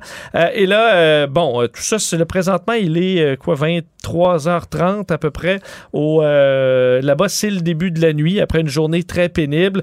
selon Washington, l'opération de Moscou vise à ce qu'on dit décapiter le pouvoir ukrainien, c'est-à-dire vraiment à couper le, la tête du pays. Tu veux dire que demain, après-demain, on va attaquer vraiment les bâtiments gouvernementaux, les ministères, etc. Le but qu'il n'y ait plus de gouvernement, qu'on peut s'installer un gouvernement euh, bon militaire pro-russe. Fantoche, euh, fantoche, tout à fait. Alors, c'est ce, qu'on, euh, à quoi on s'attend dans les prochaines heures. forces russes également qui sont arrivées par la voie des airs, beaucoup là, de, de, de, militaires. On le voyait même sur des images, un journaliste qui, s'est retrouvé, croyant assister à des, bon, au travail de militaires ukrainiens, s'est retrouvé face à face avec des militaires russes qui venaient d'arriver par la voie des airs près de la capitale Kiev. Alors, c'est ce qui se passe euh, présentement. Opération importante qui avait été lancée quelques minutes après un discours de Vladimir Poutine dénonçant ce qu'il qualifie de génocide de, des pro-russes en Ukraine, euh, de la présence de, de nazis également. Il dit on doit dénazifier euh, le pays, le démilitariser euh, également, menaçant tout pays qui tenterait de contrer ce plan-là des, des, des, des, pires sanctions, là, des pires ripostes qu'on peut imaginer. Alors c'est la situation, c'est la situation là-bas présentement. On s'inquiétait aujourd'hui du secteur de Tchernobyl. Euh, bon, bien connu à travers le monde pour l'accident nucléaire de 1986. Il y avait des combats dans la région, euh, ce qui a amené le président du pays, euh, M. Zelensky, à bon, craindre le pire, disant que les soldats ukrainiens sacrifiaient leur vie pour éviter la répétition d'une catastrophe nucléaire. On comprend qu'il y avait donc des combats dans le secteur. La Russie a officiellement maintenant pris le contrôle du secteur de Tchernobyl. En fait, on n'a pas beaucoup d'exemples de la Russie qui a voulu prendre le contrôle d'un aéroport, d'un secteur, puis qui a, qui a vécu un échec, là, pour l'instant. Ça, semble se faire euh, assez, euh, assez rapidement. Euh, donc, l'opération suit son cours. On voit plusieurs zones là, où il y a eu des explosions à la grandeur du pays. Et il faut dire, la, bon, la réponse internationale ne- ne- ne- n'a pas, n'a pas tardé à se faire entendre partout. Bon, les, les, les- dirigeants du monde se, sont, se sont objectés, ont décrié cet acte-là, incluant le président des États-Unis, Joe Biden, qui plus tôt aujourd'hui a annoncé de nouvelles sanctions contre euh, à la fois des Russes et des Biélorusses, il faut dire, qui ont facilité euh, le passage des militaires par Et leurs Ce que frontières. je comprends, c'est qu'ils se sont joints même à l'armée russe dans certains cas. là. Et euh, donc, Joe Biden qui va frapper auprès de d'autres quatre banques russes supplémentaires. Il y avait déjà eu des banques russes visées. On veut donc euh, suspendre les transactions avec eux, euh, suspendre de l'importation technologique aussi. On parle de la moitié des importations technologiques de la Russie qui seraient supprimées. Euh, Joe Biden parle d'un coût énorme à l'économie russe, qui était peut-être attendu par Vladimir Poutine toutefois. Et je vais faire entendre le président sur l'OTAN. Parce qu'une des grandes questions, c'est qu'arrivera-t-il si les Russes étendent euh, ben, leur tentative d'invasion jusqu'à des pays euh, de l'OTAN, euh, particulièrement les pays baltes? Ben, Joe Biden a tenu à rappeler que attaquer un pays de l'OTAN, c'était attaquer l'OTAN. On l'écoute. As I made crystal clear, the United States will defend every inch of NATO territory with the full force of American power. And the good news is, NATO is more united and more determined than ever. There is no doubt, no doubt that the United States and every NATO ally will meet our Article 5 commitments, which says an attack on one is an attack on all. Donc, l'article 5 là, qui dit qu'une attaque sur un est une attaque à, bon, à l'OTAN au complet et que tout le monde était, euh, était, était convaincu qu'on devait agir ensemble. Les États-Unis vont défendre chaque pouce de territoire d'un pays de l'OTAN avec toute leur puissance militaire. Euh, et du côté du Canada, ben, Justin Trudeau a fait son point de presse euh, un peu avant le président Biden pour annoncer d'un qu'il avait parlé au président Zelensky pour offrir son support. On comprend que c'est un support Moral. de mesures économiques et morales, euh, qu'il n'y aura pas de soldats envoyés là-bas. Euh, bon, a ajouté des sanctions qu'il qualifie de lourdes également. Euh, nouvelles sanctions, entre autres, à l'élite russe, à leur famille, 58 personnes visées, des conseils de sécurité euh, également, euh, des permis d'exportation qui seront aussi suspendus. Je je sais pas comment, sincèrement, là. Je sais pas comment tu es le premier ministre du Canada, tu parles à Zelensky, lui, ça bombarde autour de lui. Lui-même, personnellement, comme président, dans les prochains jours, les bâtiments gouvernementaux risquent d'être attaqués. Toi, tu dis, ouais, là, moi, là, nous autres, tu dit que. On va être là. On va être là, leur banque, là, on va brasser leur banque, là, on va. semble tu te sens comme, voyons, c'est une joke, là. Je veux dire, lui, s'est attaqué, ça bombarde des guns, des, avions qui lancent des bombes. Oui, lui, il peut craindre pour sa vie dans les Ben oui, prochaines toi, tu heures. dis à nous autres, là, on va bloquer leur banque. L'élite russe, ils pourront plus aller en vacances au lac, euh, au lac Léman. Là. Euh, non, c'est comme. Bon, c'est- euh, ouais. effectivement. Euh, D'ailleurs, je vous fais entendre quand même Justin Trudeau là-dessus plus tôt aujourd'hui. Suite à la frappe militaire irresponsable et dangereuse de la Russie, on impose d'autres sanctions sévères. Ces sanctions ont une grande portée. Elles vont entraîner de grands coups aux élites russes ayant des liens de complicité et elles vont limiter la capacité du président Poutine à continuer de financer cette invasion injustifiée. Je veux être clair. L'attaque de la Russie contre l'Ukraine est aussi une attaque contre la démocratie, la loi internationale et la liberté. Ça, je suis content qu'il l'ait dit, là, parce que c'est, c'est, plus que juste l'Ukraine qui est attaquée. Là. C'est, c'est le concept même de démocratie. Tu sais, c'est la volonté. C'est une dictature qui attaque une démocratie. là, le symbole est fort. Et c'est une volonté de Poutine d'imposer sa loi dans toute une région du monde qu'on sent monter. C'est pour ça qu'avec nos sanctions, moi, je vois nos sanctions là, comme on essaie de... On essaie d'éviter. On veut pas... euh, on va, on va pas faire la vraie affaire, là, tu sais. On sait qu'on sait qu'un jour, on va devoir prendre les armes ou qu'on risque de devoir prendre les armes, puis là, on reporte ça, on reporte ça, on reporte ça. On dit, là, ben là, on a un prétexte. L'Ukraine ne fait pas partie de, de l'OTAN, avec on a un prétexte légal tout à fait correct, là. En espérant qu'il arrête là. euh, Mais en espérant qu'il arrête là, mais on a espéré. On a fait juste ça depuis dix ans, là. Espérer qu'il arrête là. Ben là, il a donné la Crimée, on n'a même pas rien dit. On a fait bout. Puis là, il, ah, ben, on espérait qu'il arrête là. On a mis des là- sanctions. On a mis des sanctions Des économiques. sanctions c'est- On a mis des économiques. sanctions économiques. Euh, il y aura des soldats, par contre, envoyés à la fois américaines et des troupes américaines et des troupes canadiennes. faut dire et le rappeler, et autant Joe Biden que euh, Justin Trudeau l'ont rappelé, on n'ira pas envoyer Pas en de Ukraine. soldats en Ukraine d'aucune façon. Par contre, on va aller solidifier la protection de nos pays alliés de l'OTAN. Euh, D'ailleurs, on apprenait dans les dernières minutes, là, notre collègue Marc-André Bouliane de, de TVA, qu'il y aura des soldats de Valcartier, donc des soldats de chez nous, qui seront, qui feront partie de ce déploiement en Europe. Une centaine, plus d'une centaine, ce qu'on dit. Exact. Donc, euh, qui iront. Il faut dire que les, militaires canadiens se retrouvent très souvent sur des bases euh, alliées en Europe. C'est pas nouveau, mais la présence sera plus importante euh, dans les, prochaines semaines et les prochains mois. Alors, ça fait partie des décisions du, premier ministre canadien et également de Joe Biden. On parlait, tu parlais de démocratie, Mario. Un mot sur les manifestations, parce que la réaction, on s'intéresse aux réactions dans le monde, mais la réaction des Russes. Il faut croire que beaucoup de Russes, malgré la désinformation qui. parce que la, la télé, des- les médias d'État sont contrôlés complètement par l'État. Euh, Surtout en temps de guerre. hein. surtout en temps de guerre. Parce on a dit aux médias d'ailleurs qu'ils n'avaient pas le droit de. interdit de diffuser une information sur ce qui se passe en Ukraine sans l'approbation de l'armée. Et euh, il y a eu quand même des manifestations dans la plupart des grandes villes euh, russes dans les dernières heures, des manifestations pour la paix, des gens qui sont contre cette invasion. Et les policiers ont répliqué de façon très ferme. On est rendu à au moins 1600, 1700 arrestations selon euh, l'ONG spécialisée OVD Info qui surveille tout ça. Et on voit des images. C'est difficile d'avoir des, informations précises, mais on voit plusieurs arrestations de manifestants qui avaient tout simplement des pancartes pour la paix et qui se sont fait arrêter très, très rapidement. Alors, on interdit les manifestations contre cette invasion-là à l'intérieur même de la Russie. faut dire que plusieurs, Mario, euh, entre autres aux États-Unis et même au Canada, qui euh, tripent sur Poutine, qui disaient que le dictateur, c'était Justin Trudeau il y a quelques jours à Ouais. peine avec l'opération Ottawa. Euh, Poutine n'a pas attendu 21 jours là, pour euh, arrêter Euh, des gens. euh, qui, qui bloquent une ville avec un camion. Là. Des gens Non. qui marchent pacifiquement sur le trottoir puis se font arrêter. pancarte avec le signe de paix.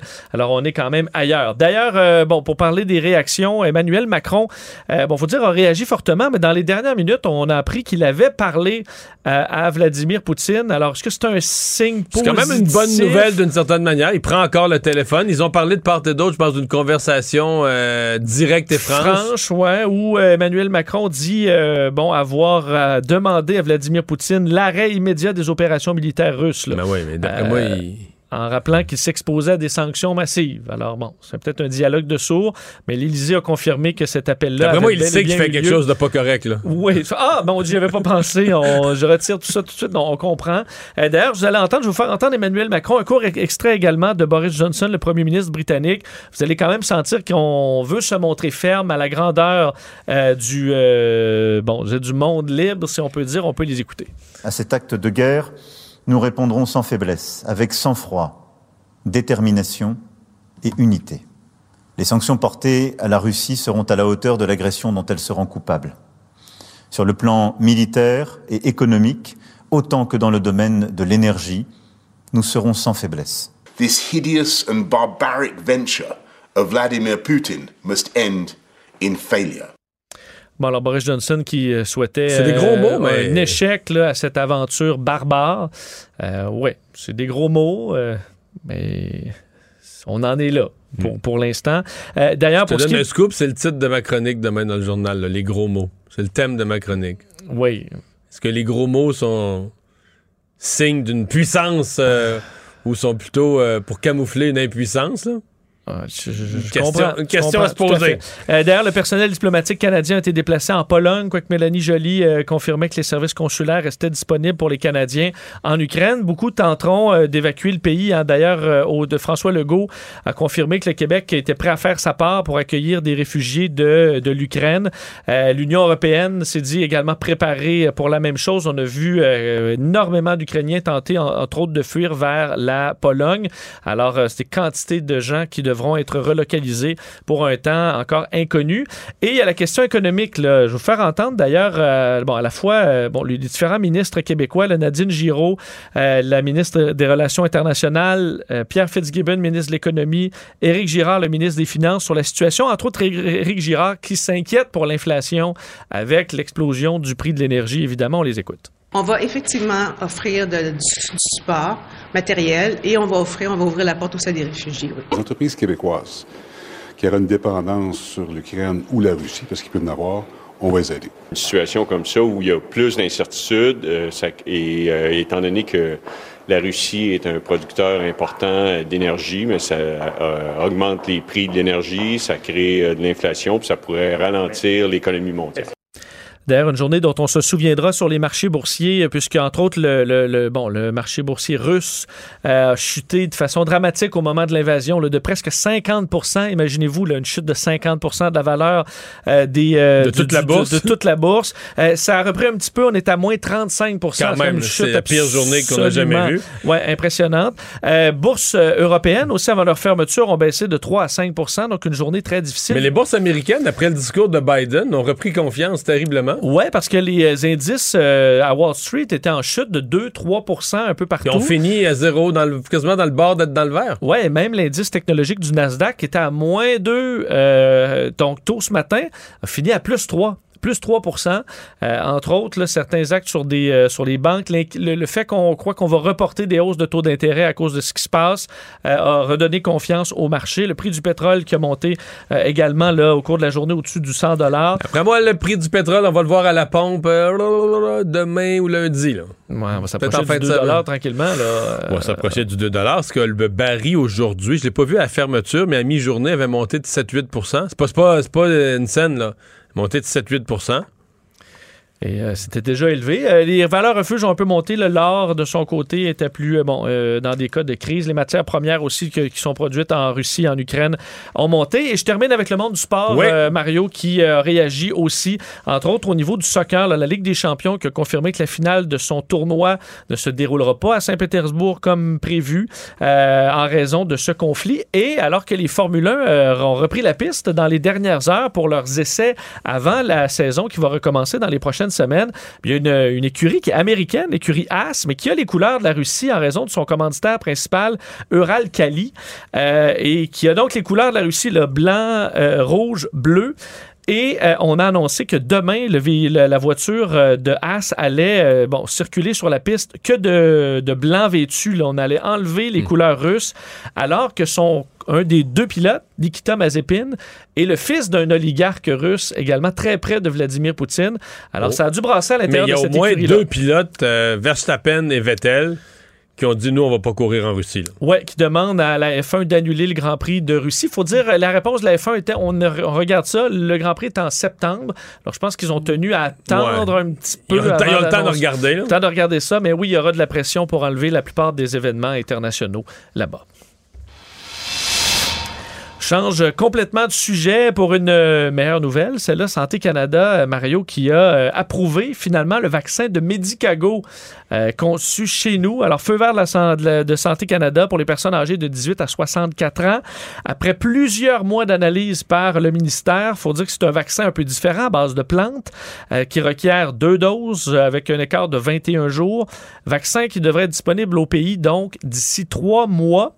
Selon On parle d'avoir des doses en mai là, disponibles. c'est ça. Docteur Marc Bertion parlait d'environ trois mois, plus ou moins, euh, alors qu'on est à préparer tout ça. C'est un vaccin qui est efficace en 71% euh, selon les essais cliniques. Essais cliniques se sont faits avec les variants. Tous les variants. Euh, donc, on- c'est normal que le taux d'efficacité soit moindre. Mais le 71 c'est pour euh, contracter tout court la maladie, mais contre les hospitalisations, ils, sont, ils se disent à 100 C'est là. 100 ouais. 71 c'est contre l'infection symptomatique. Et pour ce Peut-être que ceux qui attendaient le vaccin peut-être que ceux qui attendaient le Medicago avaient raison finalement, euh, Vincent. Il y en non, non, il n'y a pas nécessairement raison. Par contre, une fois qu'on aura besoin d'une autre dose, euh, on aura un vaccin de plus dans l'arsenal, Mario. Un vaccin québécois. Un vaccin québécois Hey. euh, qu'on produira d'ailleurs, on sait à Québec, quand on construit une euh, usine de fabrication à grande échelle. parce que pour l'instant, ils sont fabriqués en Caroline, hein, en Caroline du Nord. Ouais, et là, on va passer à la vitesse grand V, puisqu'on va construire pour 2024, là, c'est pas tout de suite, mais au coût de 245 millions, cette usine à qui pourrait produire un milliard de vaccins par année. Euh, rendu là, est-ce qu'on aura besoin de ce vaccin? Ben, on verra, mais on, l'aura. On sait que la COVID semble être là pour euh, un certain temps encore. Medicago qui avait reçu l'appui du gouvernement pro- provincial et fédéral pour son développement. Alors que les chiffres aujourd'hui, là, un bilan, un bilan de 28 de décès, euh, à peu près 70 hospitalisations de moins. On est à 1600. là, on va entrer dans les 1500 probablement demain avec 6 Mais aux personnes soins, de moins aux aux soins soins intensifs, intensifs. on est passé en bas de 100. 96 aujourd'hui. Ouais, ouais, quand même, Effectivement. quand même, alors, quand euh, même. ça progresse dans le bon sens. Tout savoir en 24 minutes. On revient sur cette euh, disparition là, de Marilyn Bergeron. On apprenait hier euh, que des recherches étaient en cours là, euh, pour... Plus euh, bon, précise que jamais dans les 14 dernières années. Là. Oui, parce que c'est un dossier qui, bon, qui a traîné en longueur, qu'on avait extrêmement suivi. Et où, euh, durant de longues périodes, on avait peu d'informations. Sa famille le cherchait en Ontario jusqu'en Californie, euh, toutes, sortes de pistes, de, contacts qu'elle avait eus. On se souvient que la dernière fois qu'elle a été vue, c'était en 2008, dans un café, l'ancien café dépôt, où elle avait été aperçue pour la dernière fois. Et là, on se trouve tout près de cet endroit-là, dans une résidence à Saint-Romuald, qui encore aujourd'hui, pour une deuxième journée, euh, bon, euh, laissait place à des recherches. Les agents du service de police de la Ville de Québec, l'unité d'identité judiciaire, il y a sur place le poste de commandement, où on voit là euh, quand même euh, un camion rempli d'objets qu'on qu'on sort de la maison pour aller les mettre dans cet endroit-là. Euh, on n'a pas confirmé au SPVQ faire enquête en lien avec la disparition de Marilyn Bergeron, mais la famille l'a confirmé qu'on les avait rencontrés pour leur parler de cette opération-là. Oui, et, et le propriétaire de la maison, sans se rendre compte de ce qu'il faisait, le confirmait des journalistes. Là, dit, ils s'en viennent ici parce qu'ils disent qu'ils cherchent les, les restes. Oui, ça s'est pas arrêté là, Mario. Vu Non, parce que propriétaire, le propriétaire semblait assez nerveux aujourd'hui. Oui, Côté, le résident de l'endroit au 1092 chemin du Sceau à Saint-Romuald, euh, était irrité par la présence de médias d'un. Il rôdait avec sa voiture euh, pendant l'opération. Et alors qu'un journaliste, un de nos collègues de TVA Nouvelles euh, du journal, qui prenait une photo de la maison pour l'article, il est sorti de son véhicule, l'a violemment invectivé avant de s'en prendre à lui physiquement pour le pousser carrément dans un banc de neige en disant que je te vois prendre une photo, mon tabarnak.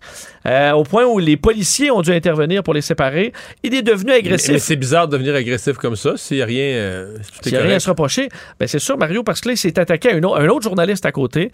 Et là, les policiers l'ont arrêté. Alors, euh, l'ont arrêté. Et ce que ça permet, l'arrestation. l'interroger. Ben, tu peux l'interroger. Pouvait aussi fouiller son véhicule, ce qu'ils n'avaient pas, euh, bon, visiblement, le mandat de faire à ce moment-là. Alors, c'est quelque chose à se reprocher. C'est pas aider. Euh, en attaquant comme ça les, euh, les journalistes. Non, parce qu'en en l'interrogeant, tu peux notamment l'interroger sur pourquoi ils s'énervent autant de voir leur présence à fouiller autour de la maison. Euh, oui. Question que tu peux explorer, je présume. Ouais. Mais Des fois, comme dans une- un très long interrogatoire, euh, tu explores toutes sortes d'affaires. Ouais, ouais. Tu t'attends à pas rien livrer. Finalement, ils sont assez habiles pour, euh, pour livrer certaines informations. Et euh, ben là, Mario, c'est une nouvelle qui, qui vieillit mal. là. Celle des rendements boursiers avec euh, ce, ce qu'on a vécu dans les dernières heures. Quoi que je vous disais qu'il y a eu un rebond quand même euh, à la bourse de New York. Mais à la caisse de dépôt et de placement, on avait des bonnes nouvelles aujourd'hui. Affiché le rendement pour 2021.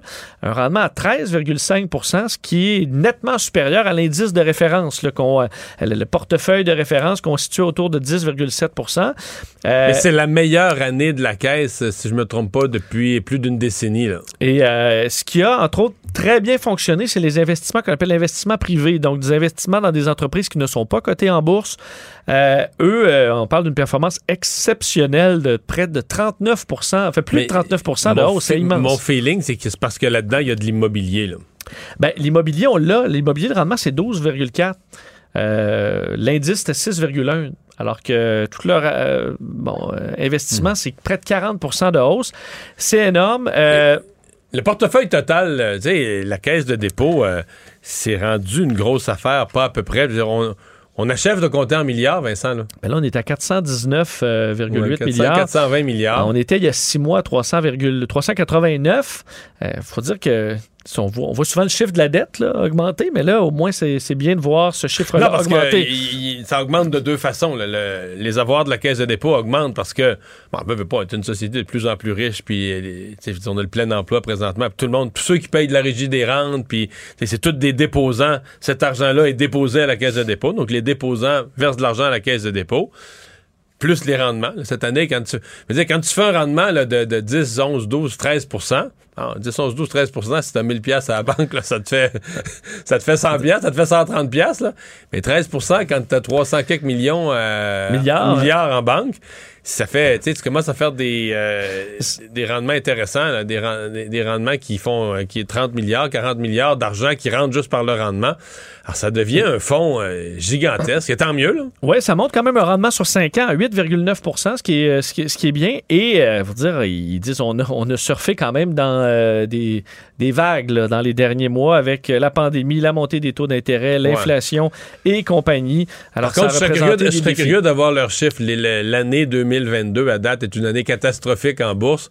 Je serais curieux d'avoir leurs chiffres depuis le 1er janvier dernier. ouais. Ça doit être moins beau que l'année C'est 2021. pour ça que le 13 il est plus d'actualité, mais écoute, Quand on, même, quand ouais, même. ben voilà. On a résumé l'actualité en 24 minutes. Mission accomplie.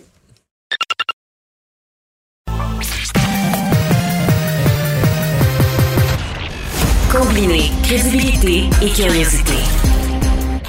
Mario Dumont. Cube Radio. Emmanuel Latraverse. J'ai pas de problème philosophique avec ça. Mario Dumont. Est-ce que je peux me permettre une autre réflexion? La rencontre. Ça passe comme une lettre à la poste. Il se retrouve à enfoncer des portes ouvertes. Là. La rencontre Latraverse. Dumont. Emmanuel Latraverse se joint à Mario Dumont et moi. Bonjour Emmanuel. Bonjour. Bonjour. Alors, une triste journée dans, dans l'histoire euh, et, euh, bon, par- en raison de cette invasion de la Russie en Ukraine qui a surpris euh, beaucoup de gens, euh, je pense beaucoup d'analystes un peu partout et même les Ukrainiens. J'entendais beaucoup de réactions aujourd'hui d'Ukrainiens qui disent, ouais, on n'en parlait que de ça, mais on s'attendait pas à ce que ça arrive aussi rapidement et de façon aussi, euh, bon, unilatérale à la grandeur du pays. Euh, c'est tout un coup que vient de donner Vladimir Poutine. Oui, c'est tout un coup, puis c'est toute une leçon aussi. Je pense qu'il faudrait que les pays de l'Union européenne, de l'OTAN occidentaux euh, finissent par apprendre à son sujet, c'est que l'homme ne bluffe pas. Et, euh, et si on se rapporte à ce qu'il avait euh, exigé dans sa proposition de traité avant Noël, il voulait la garantie que l'Ukraine ne ferait pas partie de l'OTAN et la garantie qu'il n'y aurait aucune troupe de l'OTAN dans les anciens pays du pacte de Varsovie pour menacer la Russie. Et là, ben, on voit qu'il se dirige vers ça. Et, euh, et donc, moi, je pense que ça soulève deux questions. Est-ce que c'est un échec des renseignements militaires de tous ces pays occidentaux d'avoir mal saisi ce qu'allait faire Poutine? Ou est-ce que c'est le reflet aussi de la perte d'influence des États-Unis et de la Grande-Bretagne dans le monde? Parce que, objectivement, les deux seuls pays qui, ont mené la charge à dire c'est pas du bluff, il va attaquer, c'est sérieux, c'est la Grande-Bretagne. Rappelle-toi, là, tout le monde avait ri de la Grande-Bretagne euh, au mois de janvier quand il avait prétendu que l'objectif de Poutine était d'installer un gouvernement euh, pro-russe euh, à Kiev. Ben là, on se demande si c'est pas ça qui est, si c'est pas vraiment ça son objectif. Puis on a fini par arrêter de prendre au sérieux les menaces américaines à l'effet qu'une attaque massive, grave était imminente. Et c'est ce qu'on a Alors que, aujourd'hui. alors que Biden disait, là, Biden disait exactement la vérité. là. les choses se sont produites exactement comme lui et son secrétaire d'État les avait décrites. là, euh, exactement. Mais ça en dit long sur la perte d'influence des États-Unis et que leurs plus proches alliés ne les croient plus. Ouais, mais les croire, mais en même temps en même temps, ils nous le disaient, mais ils faisaient rien. Dire, Eux-mêmes disaient on, on le constate, mais on fait rien. Fait que, tu dire, mettons que tu mettons que t'es le Canada, t'es la France, t'es n'importe qui d'autre. Mettons que tu les crois, mais dire, tu fais rien, tu fais rien accompagné des États-Unis. À partir du moment où tiens, Oui, mais il y a comme un grand mensonge là, derrière. Ben, peut-être que mes mots sont un peu forts, mais tout le monde s'évertue et se drape dans l'importance de l'Ukraine, puis sa liberté, puis son droit, puis etc. À partir du moment où Joe Biden a dit euh, mardi qu'il n'était pas question d'envoyer des soldats américains là-bas, à partir du moment où le gouvernement canadien confirme qu'il n'est pas question d'envoyer des soldats canadiens là-bas, ben, on peut bien envoyer euh, plus d'armes et plus de bidules euh, pour aider l'Ukraine, mais on la laisse un peu. On fait le minimum pour sauver l'honneur, là. mais dans trois mais jours. on la laisse dans- à elle-même. dans- Le vrai effort, là, c'est sur comment protéger le- les pays de l'OTAN, là. Mais dans trois jours, on sera même plus capable de leur en envoyer. là. On n'aura même plus de, de voies de communication, d'aéroports, de routes. Pour... Mettons qu'on décidait, le Canada, d'envoyer de, de- de- de nouveaux armements, de nouveaux équipements à l'Ukraine. Je pense qu'on sera même plus capable de les acheminer. Mais en même temps, Mario Emmanuel, c'est souvent dans des guerres comme ça, le- le- bon, quand on a une force beaucoup, beaucoup supérieure, ça va assez vite pour entrer. Mais une force d'occupation dans un pays de 44 millions d'habitants, euh, des grandes villes, c'est, euh, c'est- ça peut quand même être un bourbier. Non, la, la- la résistance ukrainienne sur le terrain, la prise de contrôle complète du pays pourrait être difficile. là. Ça, on se comprend. Mais c'est comme si, je suis d'accord avec Emmanuel, c'est comme si les États-Unis et le Canada, on a accepté ben, défendez-vous l'Ukraine, là, euh, défendez-vous, puis si vous vous défendez, euh, vous défendez, puis si vous défendez pas, ben c'est, c'est la Russie qui va vous gouverner. On a comme, on n'ose pas le dire, mais on a comme accepté ça, puis là, ben, après ça, on, on se met des marches de l'oratoire, puis on prie pour pas que Poutine attaque un pays de l'OTAN, parce que là, nous, on veut pas prendre les armes, mais on est dans une position de faiblesse épouvantable. Oui, puis euh, Poutine le sait, on le voit dans la menace qu'il a émise là, cette nuit. On dit quiconque tente d'intervenir dans nos affaires met son pays et son peuple à risque de conséquences telles que vous ne les avez jamais vécues dans votre histoire. Alors ça, ça veut dire, essayez pas d'envoyer euh, des missiles ou euh, un appui aérien. Euh, il a, il a brandi objectivement la menace nucléaire là. C'est, et je pense, moi je pense que puis la grande donc, le vrai test et la vraie mobilisation, c'est de voir qu'est-ce que va décider l'OTAN demain. C'est intéressant, il y avait un, briefing technique il y a quelques minutes à, Ottawa, puis il nous expliquait que l'OTAN a déjà comme enclenché le processus de sa réponse rapide. Là, qui donne le pouvoir au commandant des forces militaires de l'OTAN de réquisitionner et de mettre en état d'alerte militaires d'un peu partout. Il y a, par exemple, 3500 militaires canadiens qui viennent d'être placés en ce qu'ils appellent High Readiness Alert. Donc, ces militaires-là, il faut qu'ils soient prêts à partir euh, en un coup de vent. Là. Et, mais à l'OTAN, on est encore dans le stade de la deterrence, donc de la... Euh, c'est quoi le mot en français? C'est d'essayer de convaincre de ne pas attaquer. L'étape d'après, c'est le shield, essayer de, monter un, bouclier, et après, c'est la défense. Donc, il y a beaucoup d'étapes à franchir, mais objectivement, c'est vers la question des pays, ben, des pays baltes, de la Pologne, de la Roumanie, de la Hongrie, euh, que se tourne tout le débat en ce moment. À partir du moment où Poutine occupe l'Ukraine, ben, Poutine est aux portes de l'OTAN. Là. Ouais, mais oui. il faut être équipé pour. Euh, mais là, il y a deux affaires. À partir du moment où il était en Ukraine, bon, on peut dire il fait une campagne militaire très réussie. Basée sur ce succès-là, il va attaquer un deuxième pays, un de l'OTAN. On peut aussi penser que, euh, mettons qu'il se limite à l'Ukraine, ça devient quand même une crise politique parce que toute l'Europe est déstabilisée. L'Ukraine, c'est une incursion d'un pays. géographiquement, quand tu regardes la carte, l'Ukraine, c'est une incursion d'un pays d'Europe. Ils vont tous venir nerveux, là. Sans bon sens. La Slovaquie, la Hongrie, la Roumanie, la Pologne, euh, les pays baltes, l'Estonie, la, Lituanie, la Lettonie, tout ce monde-là va venir nerveux. Ils vont avoir l'impression que la Russie est à leur porte, puis vont demander au Canada, aux États-Unis, du support, des bases militaires bien pourvues, etc., etc. Ça n'aura pas de fin, là. Ben, c'est, c'est, moi, je pense que c'est, c'est c'est, il, il est là le, le vrai débat géopolitique et la vraie preuve qu'on est à quelques heures ou quelques jours de la fin de l'ordre mondial post-deuxième guerre mondiale. Je veux dire, c'est que tu as raison, c'est toute l'Europe qui est déstabilisée. Puis, il a tellement un avantage stratégique de par le fait qu'il se fout du coup, il se fout des vies humaines. Il n'y a pas les, considérations qu'une démocratie a que déjà plusieurs entrevoient le fait qu'il va réussir, qu'il peut réussir à forcer l'OTAN à renégocier un nouveau pacte stratégique. Euh, parlons euh, de la réponse du Canada. Justin Trudeau a fait un point de presse tantôt, euh, voulait se montrer très ferme. On a lancé des nouvelles sanctions, entre autres face au, à l'élite russe. On comprend que dans ces élites-là, beaucoup bon, passent le moins de temps possible en Russie pour aller en Europe, euh, partout, skier en Suisse et euh, la, belle vie. Là, euh, bon, il y aura des sanctions contre ces gens-là.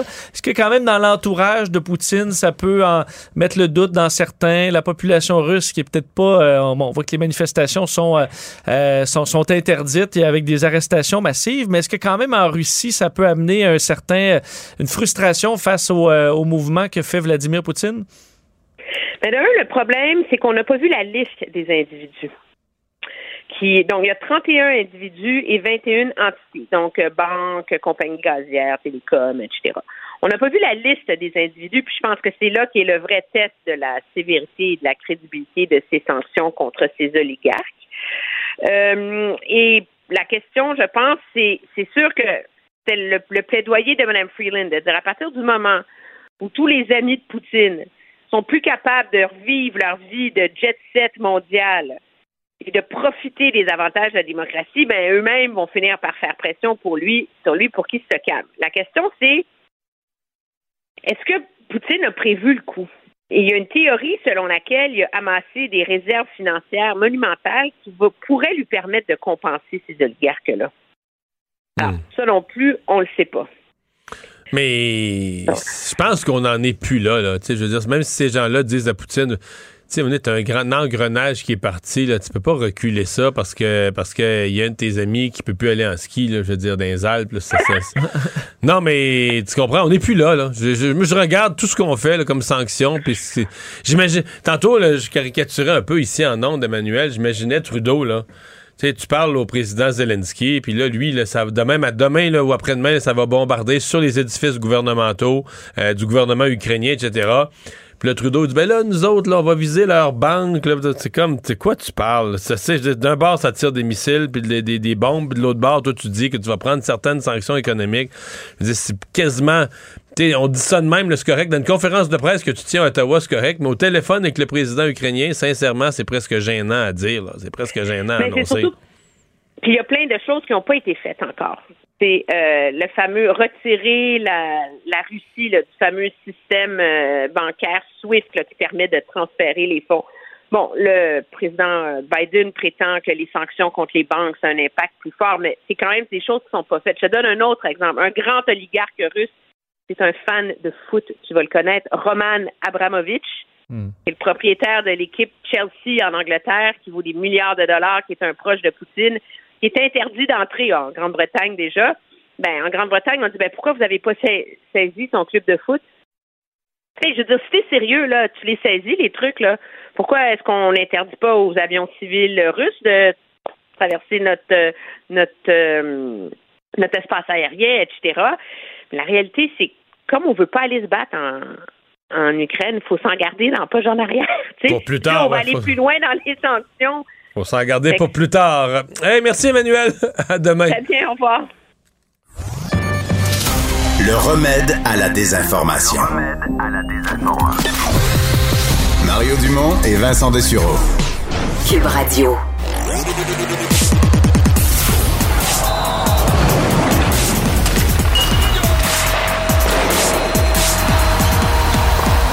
Jean-François Barry, un chroniqueur pas comme les autres. Salut Jean-François.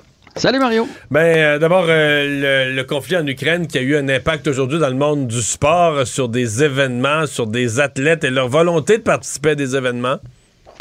Oui, euh, écoute, il n'y a pas encore de, de sanctions ou de boycott, mais ça se parle beaucoup dans différentes sphères. Tout de- premièrement, le Grand Prix de, de Sochi, qui est quand même seulement lieu le 25 septembre. Là. Il reste quand même beaucoup de temps d'ici à ce temps-là, mais Sébastien Vettel et Max Verstappen aujourd'hui ont réclamé de l'annulation de ce Grand Prix-là, comme quoi on n'est pas pour aller courir dans un pays qui est en guerre et qui fait la guerre. Euh, Sébastien Vettel a même allé plus loin euh, un peu plus tard en journée en disant que si jamais ça a lieu, en tout cas lui, va pas y aller. Donc boycott le Grand Prix de Russie. Ensuite de ça, du côté du euh, football, parce que le football, c'est très le, soccer en fait, très populaire du côté de l'Europe et du euh, côté de la Russie aussi.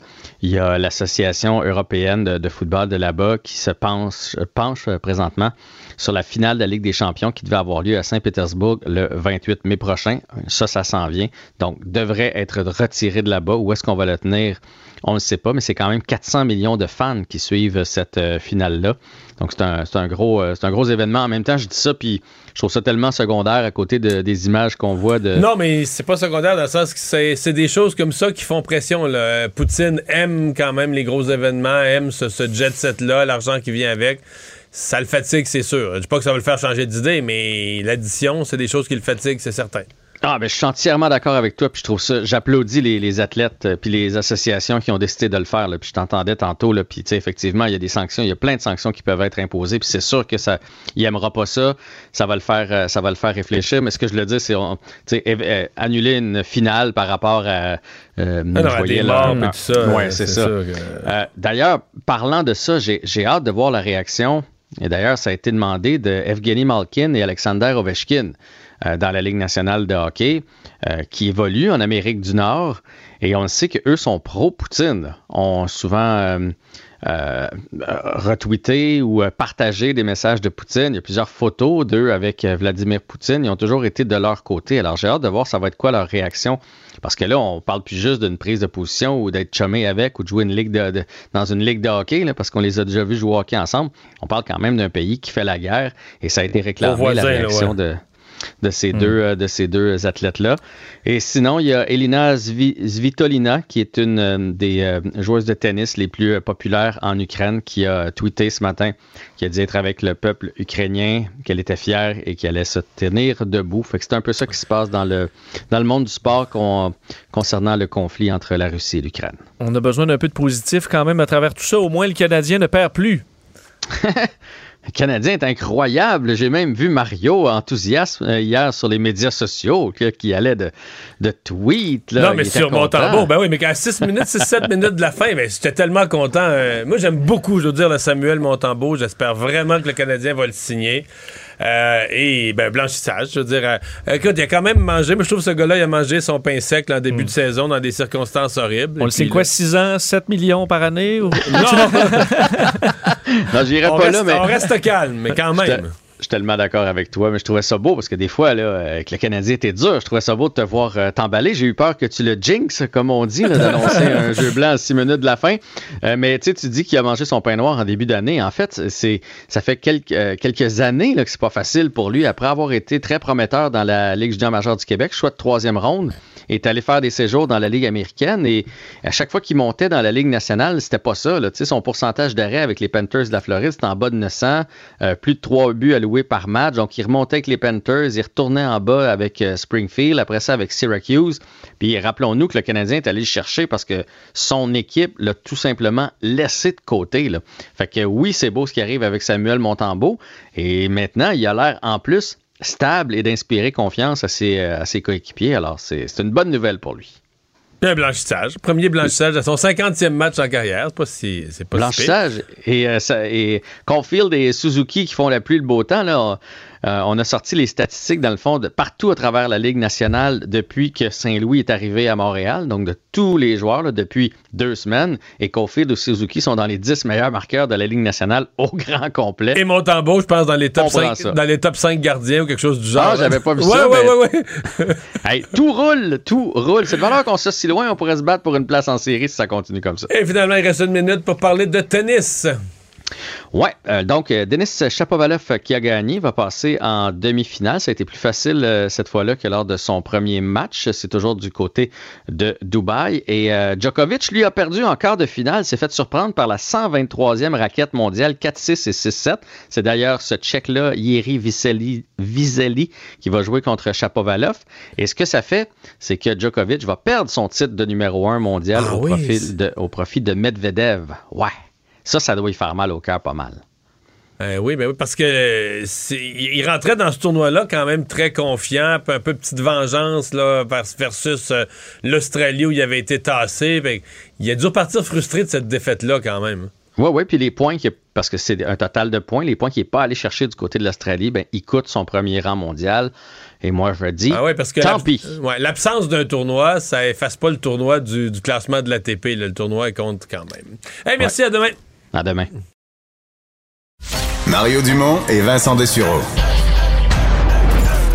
Deux générations, deux visions, deux fois plus d'informations. Cube Radio.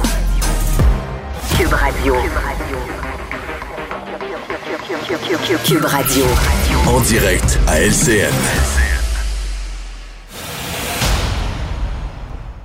L'attaque de la Russie contre l'Ukraine est aussi une attaque contre la démocratie, la loi internationale et la liberté. Putin is the aggressor.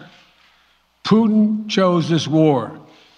And now he and his country will bear the consequences. Les sanctions portées à la Russie seront à la hauteur de l'agression dont elle se rend coupable. This hideous and barbaric venture of Vladimir Putin must end in failure. Oui, Mario Dumont que l'on retrouve dans les studios de Cube Radio. Mario, on sent que ça vient de changer véritablement parce que est-ce qu'on se dirige vers un nouvel ordre mondial? On a très bien entendu euh, Poutine aujourd'hui dans son discours, encore une fois, rappeler que les années 80, 90, 2000 avaient affaibli l'URSS et qu'on ne pouvait plus maintenant s'en laisser imposer. Bien, l'ordre mondial a changé au moins sur une couple de choses. D'abord, euh, on sait dorénavant que Vladimir Poutine, euh, il, est parti, là. Il est parti pour la guerre, il est parti pour la gloire. Euh, nul ne peut dire où il va s'arrêter. ceux qui nous disent maintenant, ben là, il ira pas là, dans des pays de l'OTAN. On disait il y a trois jours qu'il n'oserait pas faire en Ukraine l'attaque tous azimuts qu'il a fait aujourd'hui. Donc là, ce qu'on sait, c'est que lui, il est parti euh, dans une mission de conquérant, dans une mission expansionniste, donc d'agrandir son territoire, etc. Euh, si ça, change la donne, il n'y a aucun doute là-dessus. Et Pierre, on vient d'entendre une succession des, grands leaders du monde sont des mots très forts. Hein. Quand on les écoute comme ça, le choix des mots, des mots très forts. Mais dans les faits, euh, bon, des sanctions économiques, je comprends, mais euh, quand je pense, M. Trudeau nous disait qu'il avait parlé aujourd'hui au téléphone avec le, président Zelensky, le président ukrainien. Sincèrement, là, euh, Zelensky va se faire bombarder au cours des prochains jours. Probablement que les Russes vont attaquer les bâtiments de gouvernementaux de l'Ukraine, vont attaquer les, différents sièges des ministères du gouvernement, etc. Il y en a un qui va recevoir des bombes sur la tête. Toi, tu y parles au téléphone. Tu dis, moi, nous autres, on, va s'occuper des banques. Je te dis qu'on va t'y bloquer ces banques. Sincèrement, c'est ah, ah. quasiment gênant, Pierre. C'est que tu te rends compte que c'est complètement disproportionner les sanctions qu'on met en place. Mais on veut pas envoyer d'armée, je le comprends bien, c'est très impopulaire, on veut pas envoyer l'armée. Mais on laisse les Ukrainiens se défendre tout seuls comme ils le peuvent. Non, non, non, aucun des pays. Les États-Unis non plus, personne. Aucun des pays euh, alliés du Canada veut envoyer des soldats. Oui, pour bien comprendre l'ampleur, puis la crainte qu'on a du côté de l'Ukraine, le président, dans un décret, euh, décrète la mobilisation générale des Ukrainiens. Ça veut dire que vous vous joignez à l'armée, puis on va se défendre. Alors, on anticipe, là, c'est pas, c'est pas très beau ce qui s'en vient. Mais quel rôle le Canada? Oui, allez-y. non, j'allais dire, il n'y a pas de doute que les Ukrainiens, euh, ils ont une armée forte en nombre de soldats. Euh, c'est une armée dure, là. Ils vont se défendre, mais à un certain point, Pierre, il n'y aura plus rien. Pour se déplacer, il n'y aura plus d'aéroport, il n'y aura plus de tours de communication. C'est que la Russie semble contrôler l'espace aérien et être capable de détruire toute l'infrastructure de transport, communication. Tu auras des soldats qui vont peut-être rendre la, vie dure aux Russes s'ils veulent prendre le contrôle de chacune des villes, chacun des villages. Mais pour l'instant, on sent pas beaucoup de résistance. Au niveau des grosses opérations, on sent pas beaucoup de résistance de l'armée ukrainienne, sincèrement. Euh, on sent, bon, ces pressions économiques qui sont mises sur euh, la Russie, mais la Russie qui bénéficie de l'appui inconditionnel, on le comprend maintenant, de la Chine. Euh, Vladimir Poutine, qui était quand même là pour l'ouverture des Jeux olympiques, à côté du président chinois, certainement qui ont des ententes ensemble. Certainement. D'ailleurs, ils l'ont dit au sortir de ce déjeuner-là, qui s'était entendu. C'est ce qui inquiète aussi les Américains, parce que tu veux jamais en guerre, tu veux jamais être pris sur deux fronts. Est-ce que la Chine pourrait aussi jouer le même jeu que Poutine avec l'Ukraine et entrer à Taïwan, euh, faire une invasion de Taïwan. Ils ont ça dans la tête depuis longtemps. Ils considèrent, eux, que Taïwan, d'ailleurs, ça ferait partie du territoire de la Chine. En une situation complexe pour les Américains. Évidemment, le Canada, on est petit là-dedans. On suit les Américains. Euh, on va être allié de l'Ukraine. On va peut-être accepter un certain nombre de réfugiés. Mais sur le plan militaire, le, casse-tête est compliqué pour M. Euh, Biden. Je le comprends bien. Mais maintenant, il y a un vrai problème avec, avec Poutine. On ne sait pas où il, où il va s'arrêter. Et s'il devait attaquer un pays de l'OTAN, ben, le lendemain matin, on est en guerre, nous aussi. Là. C'est aussi clair que ça. Les règles de l'OTAN sont très claires. Il faut défendre chacun des pays membres. Donc, c'est. On, se comprend que c'est. Quel serait notre rôle? Quel serait notre rôle? Ben, le Canada, euh, complément militaire. Si on arrivait à ce, hmm. moment-là, on va prendre, on va envoyer un peu d'armée, etc. D'ailleurs, il y a des soldats de Val-Cartier qui vont aller dans ces renforts des pays de l'OTAN. Hmm. Mais pour l'instant, à court terme, on va participer aux missions, on va participer aux sanctions économiques des autres et on va prendre des réfugiés. ça va être ça essentiellement le rôle du Canada pour l'instant. Mais il ne faudrait pas que ce soit un conflit qui s'éternise. Il faut trouver une solution. Mais là, on entendait le président Biden tantôt, plus question, les communications sont rompues. Là. Il y a un Ça président Macron bon, qui a parlé. Il y a le président Macron qui dit avoir parlé il y a quelques minutes là, avec euh, Vladimir Poutine. On parle d'une conversation franche. Mais euh, Pierre, euh, on le sait, là, lisez les livres, les témoignages des gens de l'époque sur les Ouais. grandes guerres, la Deuxième Guerre mondiale, encore plus la première. Ça commence, on pense que c'est une affaire locale, concerne un pays ou deux. Puis à un moment donné, ça s'étend et ça dure dans l'espace et dans le temps. Là, ça, ça s'étire et ça s'étend. Il faut se croiser les doigts que ça n'arrive pas cette fois-ci, mais le risque est certainement là. On le souhaite pour tout le monde. Merci. Au revoir. Alors, euh, Vincent, ben, on se parle des policiers là, qui avaient été impliqués dans la mort de George Floyd. Ils avaient aussi leur procès. Oui, parce qu'on se souvient que le, premier policier, le Derek Chauvin, celui qui avait le genou directement sur le cou de George Floyd quand il est décédé en 2020, euh, avait été reconnu coupable de meurtre. Mais les trois autres policiers qui n'avaient rien fait, en fait, certains le, bon, euh, appuyaient sur son dos, l'autre sur les jambes, l'autre éloignait le, trafic. Là, trois policiers entre 28 et 38 ans, ben, eux étaient accusés à leur tour maintenant. Le jury était en délibération depuis hier et vient de rendre un verdict à leur endroit et ils sont les trois euh, coupables de ne pas être intervenus pour aider George Floyd euh, qui agonisait sous leurs yeux pendant plusieurs minutes. Il y aura d'autres accusations de complicité de meurtre, là, un procès qui aura lieu à partir de juin, mais les accusations aujourd'hui peuvent déjà les amener en prison à vie. C'est assez rare à ce niveau d'extrême, mais euh, c'est euh, une donc la décision qui a été rendue aujourd'hui après euh, bon euh, faut dire un long un long procès. On avait donné comme indication au jury là en toute fin hier euh, après les, les euh, bon euh, la séance on avait dit bon policier aux, aux membres du jury pardon de ne laissez pas la compassion vous préjuger vous influencer. Euh, alors c'est la décision qui a été rendue par huit femmes et quatre hommes dans ce dossier extrêmement médiatisé. On se souvient que ça avait déclenché des manifestations dans tout le pays en 2020. On s'en rappelle bien. Merci Vincent, merci à vous d'avoir euh, été là. Rendez-vous demain 15h30. Euh, on aura notre dernier rendez-vous de la semaine, c'est vendredi demain. Cube Radio.